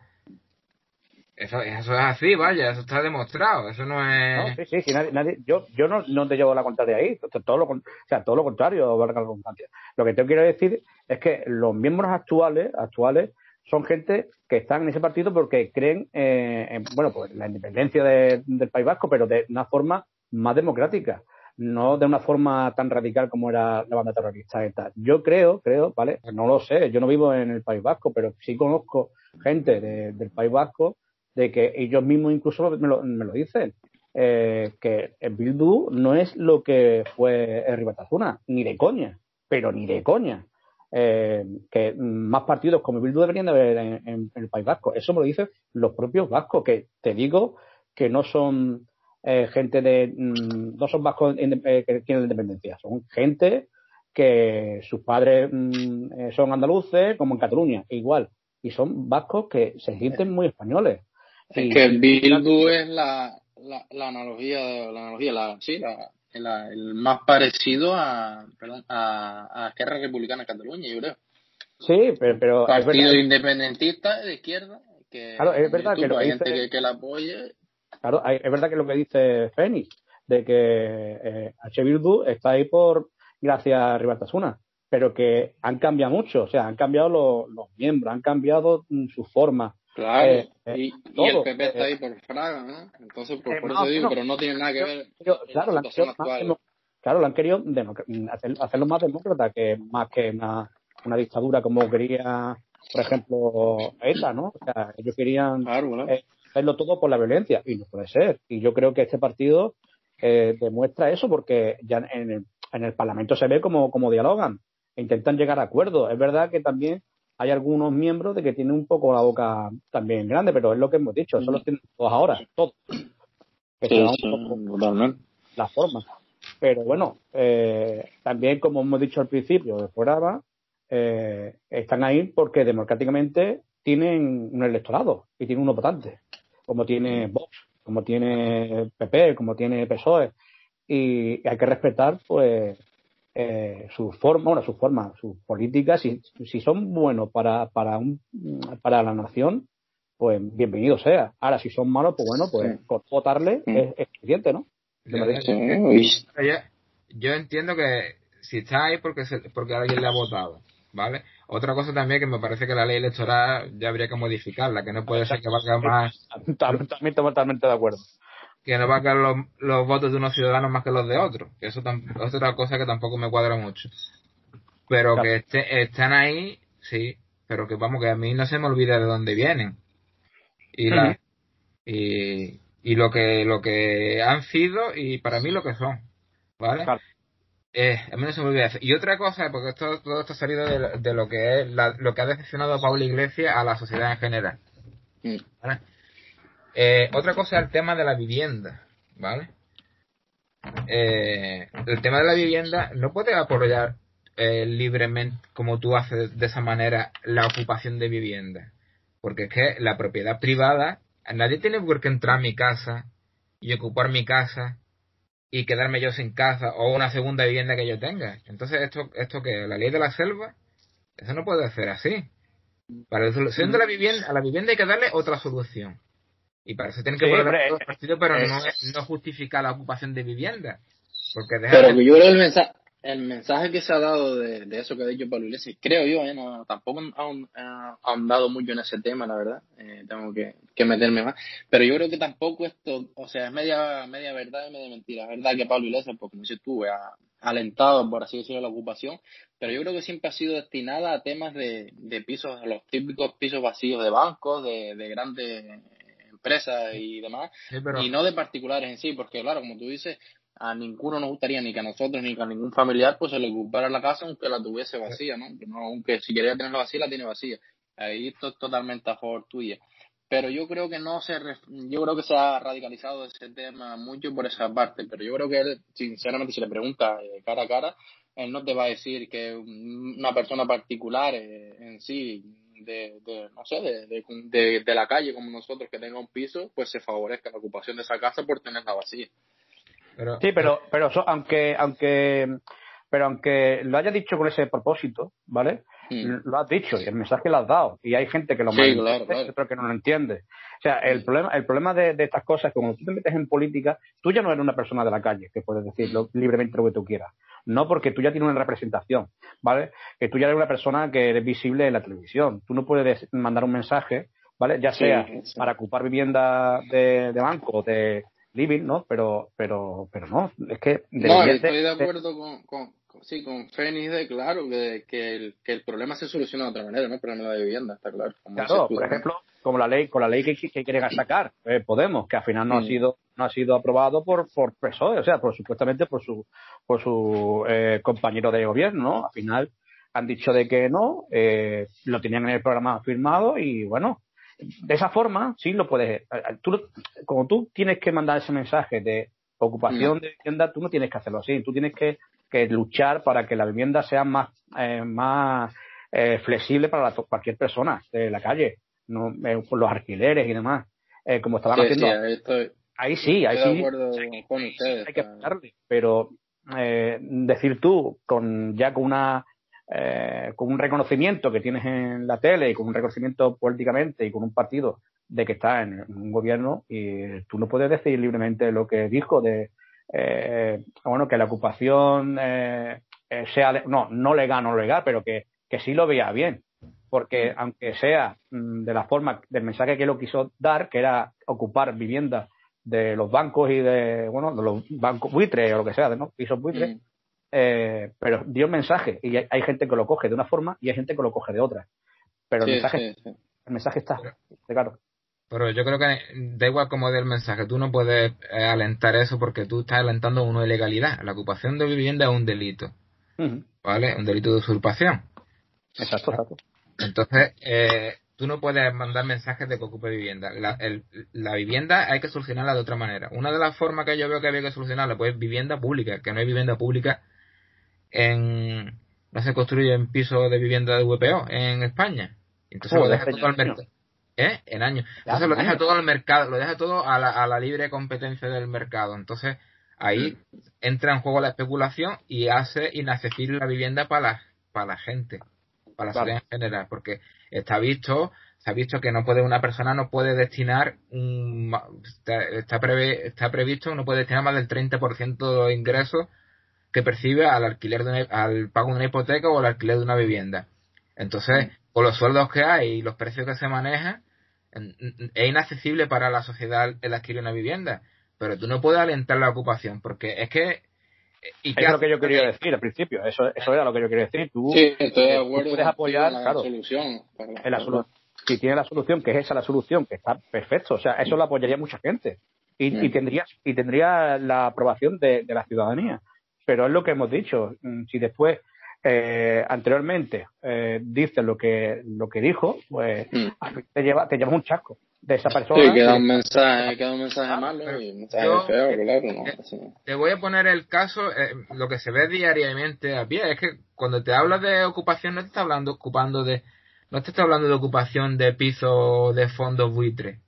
¿Vale? Son determinados casos que se ven en la tele, pero hay multitud de personas que se meten a lo mejor en una vivienda de otra persona, que hemos visto muchas veces en la, televisión, y, no, y mm. no la televisión, cerca a lo mejor, y porque tiene un, una persona que tiene dos viviendas y una de ellas pues la tiene vacía, y si la tiene vacía, pues otra persona se le mete, y ya no lo echan, como se suele decir, ni con pan caliente. Y esa persona está allí perdiendo dinero y sufriendo el destrozo de su vivienda, y, le, y tiene enganches ilegales de, de luz porque ponen plantas de marihuana, en fin, un, una serie de despropósitos. Y eso, los, a esos individuos, a esos delincuentes, los está protegiendo. Mm. ¿Vale? Sí, sí, estoy de acuerdo contigo que esa parte pues, también existe, que, que hay mucho, como dices tú, y que se debe condenar, está, claro. Pero hay que, claro, hay que proponerle una solución. Tampoco puede ser como, como dijo el ministro, creo que fue Ábalos hace poco, que, el, eh, la vivienda era un bien de mercado. ¿no?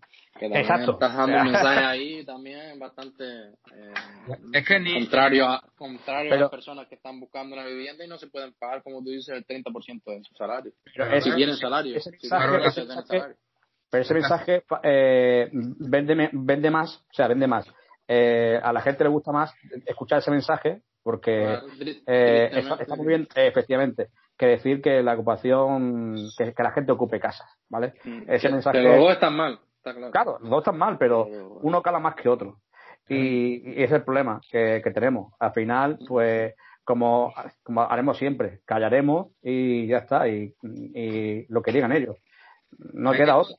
hay que encontrar lo lógico, entiendo yo, es un punto intermedio. Ni puede, ni puede alentar la ocupación, ni puede dejarlo todo en el mercado, porque entra en juego la especulación y se hace inaccesible la vivienda. Entonces tú no puedes consagrar una parte en la Constitución el derecho de, los ciudadanos a una vivienda digna y luego que sea inaccesible, porque lo que está consagrado en la Constitución y después queda eso, el, papel lo soporta todo, pero después eso no se lleva a cabo si no está respaldado por unas políticas de vivienda que realmente eso pueda llevarse a cabo. Entonces, ahí está la, la, sí.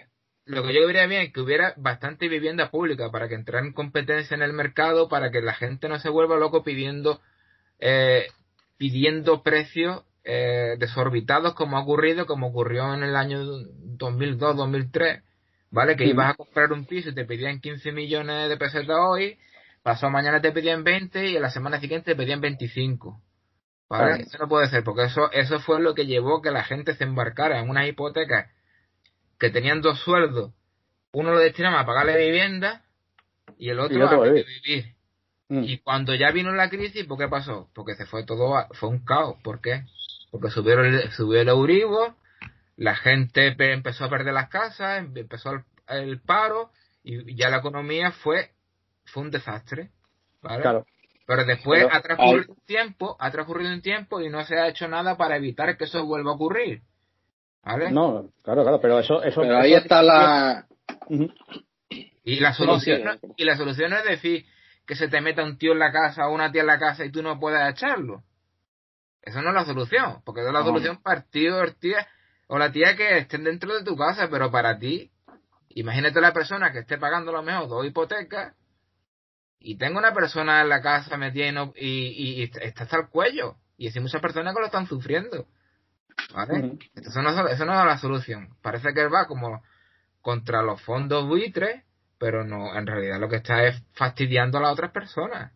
Eso no lo puede sí, sí, sí, está claro que es una, un mensaje malo porque se, entiende de esa manera y, perjudica a, pero no es, No es, no es solo el mensaje que está legislando para ello. Entonces tú no puedes ser un inquilino de tu vivienda, o por ejemplo, eh, está hablando de los cubos, pero a un inquilino le pasa lo mismo. A ti te das con un inquilino de pagar. ¿Y por qué la gente no alquila las viviendas? Porque, porque después no puede echar el inquilino de ninguna. Ahí está el retraso en la justicia y demás, y se te hace un procedimiento larguísimo que tú estás perdiendo dinero. Sí, sí, sí, estoy, tú, no te puedes hacer cargo de la situación personal de esa persona. Eso tiene que haber otros medios. Vivienda de social, VPO, eh, etcétera. Pero tú, a un particular no le puedes tú achacar esa responsabilidad de que se haga cargo, de que se haga cargo de, de la situación económica de otra persona. No, eso está claro. Eh, Pero voy un poquito al. Quiero, quería retomar el tema de. Porque me parece interesante políticamente también. Eh, y extraño también el mensaje que, que da Ábalos, ¿no? Y, en este caso el Partido Socialista. Eh, porque es un mensaje que parece que, que lo podría dar perfectamente Pablo Casado, Inés Arrimada, incluso Santiago Abascal y, y demás pero la, me parece un mensaje estratégicamente que, que puede pasarle factura al Partido Socialista, porque, hombre, el propio nombre lo indica, ¿no? El Partido Socialista Obrero Español. Y tú al decir que la vivienda es un, un bien de mercado, eh, pues es el típico mensaje que diría, en un, por ejemplo, en un debate político que se enfrentara, eh, si hubiera un bipartidismo, por ejemplo, el típico mensaje que diría el Partido Popular, ¿no? Tranquilamente y legítimamente, ¿no? Que, que es su manera de ver la la economía, el capitalismo y demás. Pero me parece, pues, es un mensaje bastante extraño a nivel estratégico y político que, que vamos a ver si tiene, si le, si puede, yo creo que ahora, por ejemplo, en estas elecciones de Madrid y demás, pues se le va a atacar mucho por esa parte de, por ejemplo, Más Madrid eh, y, y, Pablo Iglesias también, yo creo que le va a dar bastante caña porque lo pueden utilizar de muy buena manera, porque al final el Partido Socialista se lleva a la gente de izquierda y si la gente de izquierda escucha que, que la vivienda es un bien de mercado, pues le puede, eh, no sé, le puede impactar bastante y, y pensarse más el voto al Partido Socialista. Eso está claro que yo estoy seguro que lo van a utilizar en estas elecciones, porque es como una forma de, de como hemos dicho al principio, de diferenciar un partido de otro. O sea, dicen que son de, izquierda, pero ahí se van a diferenciar. Ahí van a es un partido muy capitalista, un, eh, mensaje. exacto, que son más de izquierda que no. Pero mm, dejándolo aquí, porque ya llevamos para dos horas, eh, lo suyo sería, me lo voy a dejar aquí anotado, eh, de que a ver si la gente quiere participar con un mensaje, de continuar con este tema, porque este tema eh, es bastante es bastante bueno, ¿eh? o sea, el tema de la ocupación, el tema de la vivienda, eh, sería un tema bueno de, debatir. No, y aparte de debatir es muy bueno porque eh, vendría, vendría, hay, hay eh, las ideas que ha tenido, bueno, la, la propuesta que tiene Feni son muy buenas porque mm. estamos hablando de la, de la vivienda VPO, que es verdad que hace ya años que no, que no se hace, pero yo creo que mm, tiene un fondo, ¿eh? tiene un fondo más atrás de por qué no se hace esa vivienda y por qué estamos en la actualidad así, que yo creo que lo voy a dejar aquí, ¿vale? Mm, que es la corrupción política. O sea, la corrupción política viene marcada también con ese tema, porque ahí están pues las típicas empresas, ¿no? Eh, que aportan un dinero eh, bastante fuerte para, para un partido. Exactamente. claro, yo creo que también el tema de la vivienda mm, viene más, más regada también a, un, a un pasado eh, que, ha llegado a este presente, que yo creo que es la corrupción. Pero bueno, eso ya si queréis lo podemos debatir en otra en otro capítulo. Y también mm, si quiere también algunas cosillas que, que publica Textum Blog, eh, mm, por ejemplo, tenemos también pendiente por ahí, eh, bueno, pues algunas cosillas de, eh, no sé si hablar de un poco Mm, no sé si más sobre las elecciones, porque seguro que cuando la semana que viene, cuando querramos eh, grabar otra vez eh, otro capítulo, seguro que habrá avanzado un poco más el tema de la sí, Madrid. Por supuesto. Mm, por debatir, seguro. Pero el tema este de, la vivienda, a mí me gustaría, me gustaría, no sé si os gustaría a ustedes seguir debatiendo en otro en otra ocasión. Sí, vamos a ver también. Sí, sí. Sí, habla tú, habla tú. No, a ver si podemos también, ya estoy totalmente de acuerdo, a ver si podemos también eh, traer gente también que se anime, ¿no? Que a lo mejor conozca un poquito más el tema y también poder tener otras perspectivas y otras opiniones que se sumen y, claro, encantados de, debatir.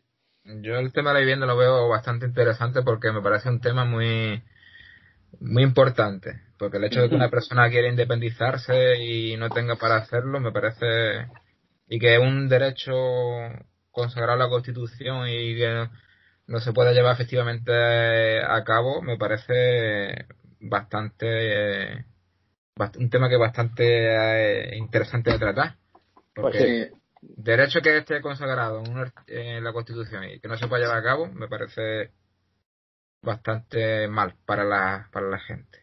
Pues sí, pues así lo vamos a dejar. Lo vamos a dejar así. Eh, vamos a invitar a la gente que nos mande su mensaje si quieren participar, si quieren dar alguna opinión sobre los temas que hemos hablado hoy y alguna opinión que quieran ellos mm, dar sobre la vivienda, que va a ser lo más seguro que el próximo capítulo. Pero bueno, ya veremos, ya veremos. A ver, porque también, como sabéis, este podcast eh, también hablamos de cine y próximamente pues tenemos cosillas por ahí eh, como tenemos también ahí los Oscars, hemos, hemos tenido los Goya anteriormente, y algunos premios más y no sé, ya que opinen, que opinen los, los oyentes que quieren que hablemos, si de política o hablemos de, de cine. Eh, pues nada, yo por mí eh, lo dejamos aquí, no sé cómo, si tenéis más tiempo lo seguimos, pero yo creo que con pasar el primer capítulo, así oficial, eh, oye, que son dos horas lo que llevamos. Yo creo que. Y yo creo que, que ya toca muy bien, ¿eh? si no se convierte en algo muy tedioso y la gente se cansa. Entonces, claro. Mm. Eh, dejarlo aquí porque la verdad que ha sido bastante intenso, bastante entretenido, una buena experiencia la primera y no sé si... Pues, pues tú, estás invitado cuando quieras, ¿eh? Sí, sí, y yo encantado de haber participado y de haber conocido a Yeren y de haber estado este ratito debatiendo y hablando con vosotros, que es lo que gusta, abrir debatir, pero, debatir pero con respeto, con, que, se, es compatible. El debate político, la opinión es compatible con, con el respeto y la tolerancia y la empatía. Genial. Bueno, pues. Dime, dime. Di. No, y desde aquí eso, agradecerte también que hayas participado y, y a ver si esto también sirve para que, que más personas eh, se, se, añadan a estos debates, porque al final enriquece mucho y se ha visto, ¿no? Tener opiniones diferentes pues enriquece muchísimo más y se pueden ver otras opiniones o posibles soluciones a, a, muchos de los problemas y eso al final creo que es el objetivo de, del podcast. Exacto, ese, ese, es el objetivo. El objetivo es eh, que sea un, eh, un podcast que, que, lo pueda oír eh, cualquier persona de ideas políticas diferentes, vaya, que no. pero con el respeto. Que sí, eso también lo pido yo, eso también eh, doy este mensaje de que la gente que quiera opinar en este podcast, ya sea por mensaje o, quiera participar aquí, que lo haga con respeto y lo haga con, bueno, con la forma de que eh, aquí venimos a debatir y, ya está. no, no, no, no, no ganamos dinero con esto, ni nos dedicamos a esto, ni nada. Así que eh, gracias, Fénix, por la participación y nada, compañeros. Eh, eh, seguimos hablando y ya en estos días veremos qué tema quieren que la gente que hablemos. Muy bien.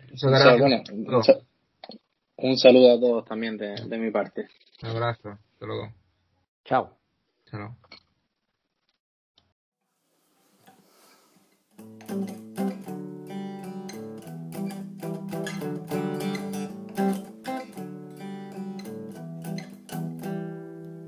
mundo ahora parece detenido y ya no gira como tiene que girar.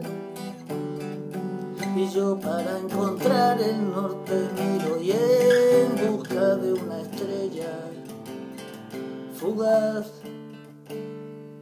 y tú como si no fuera contigo. Qué pena, qué pena, qué penita que te tengas que marchar.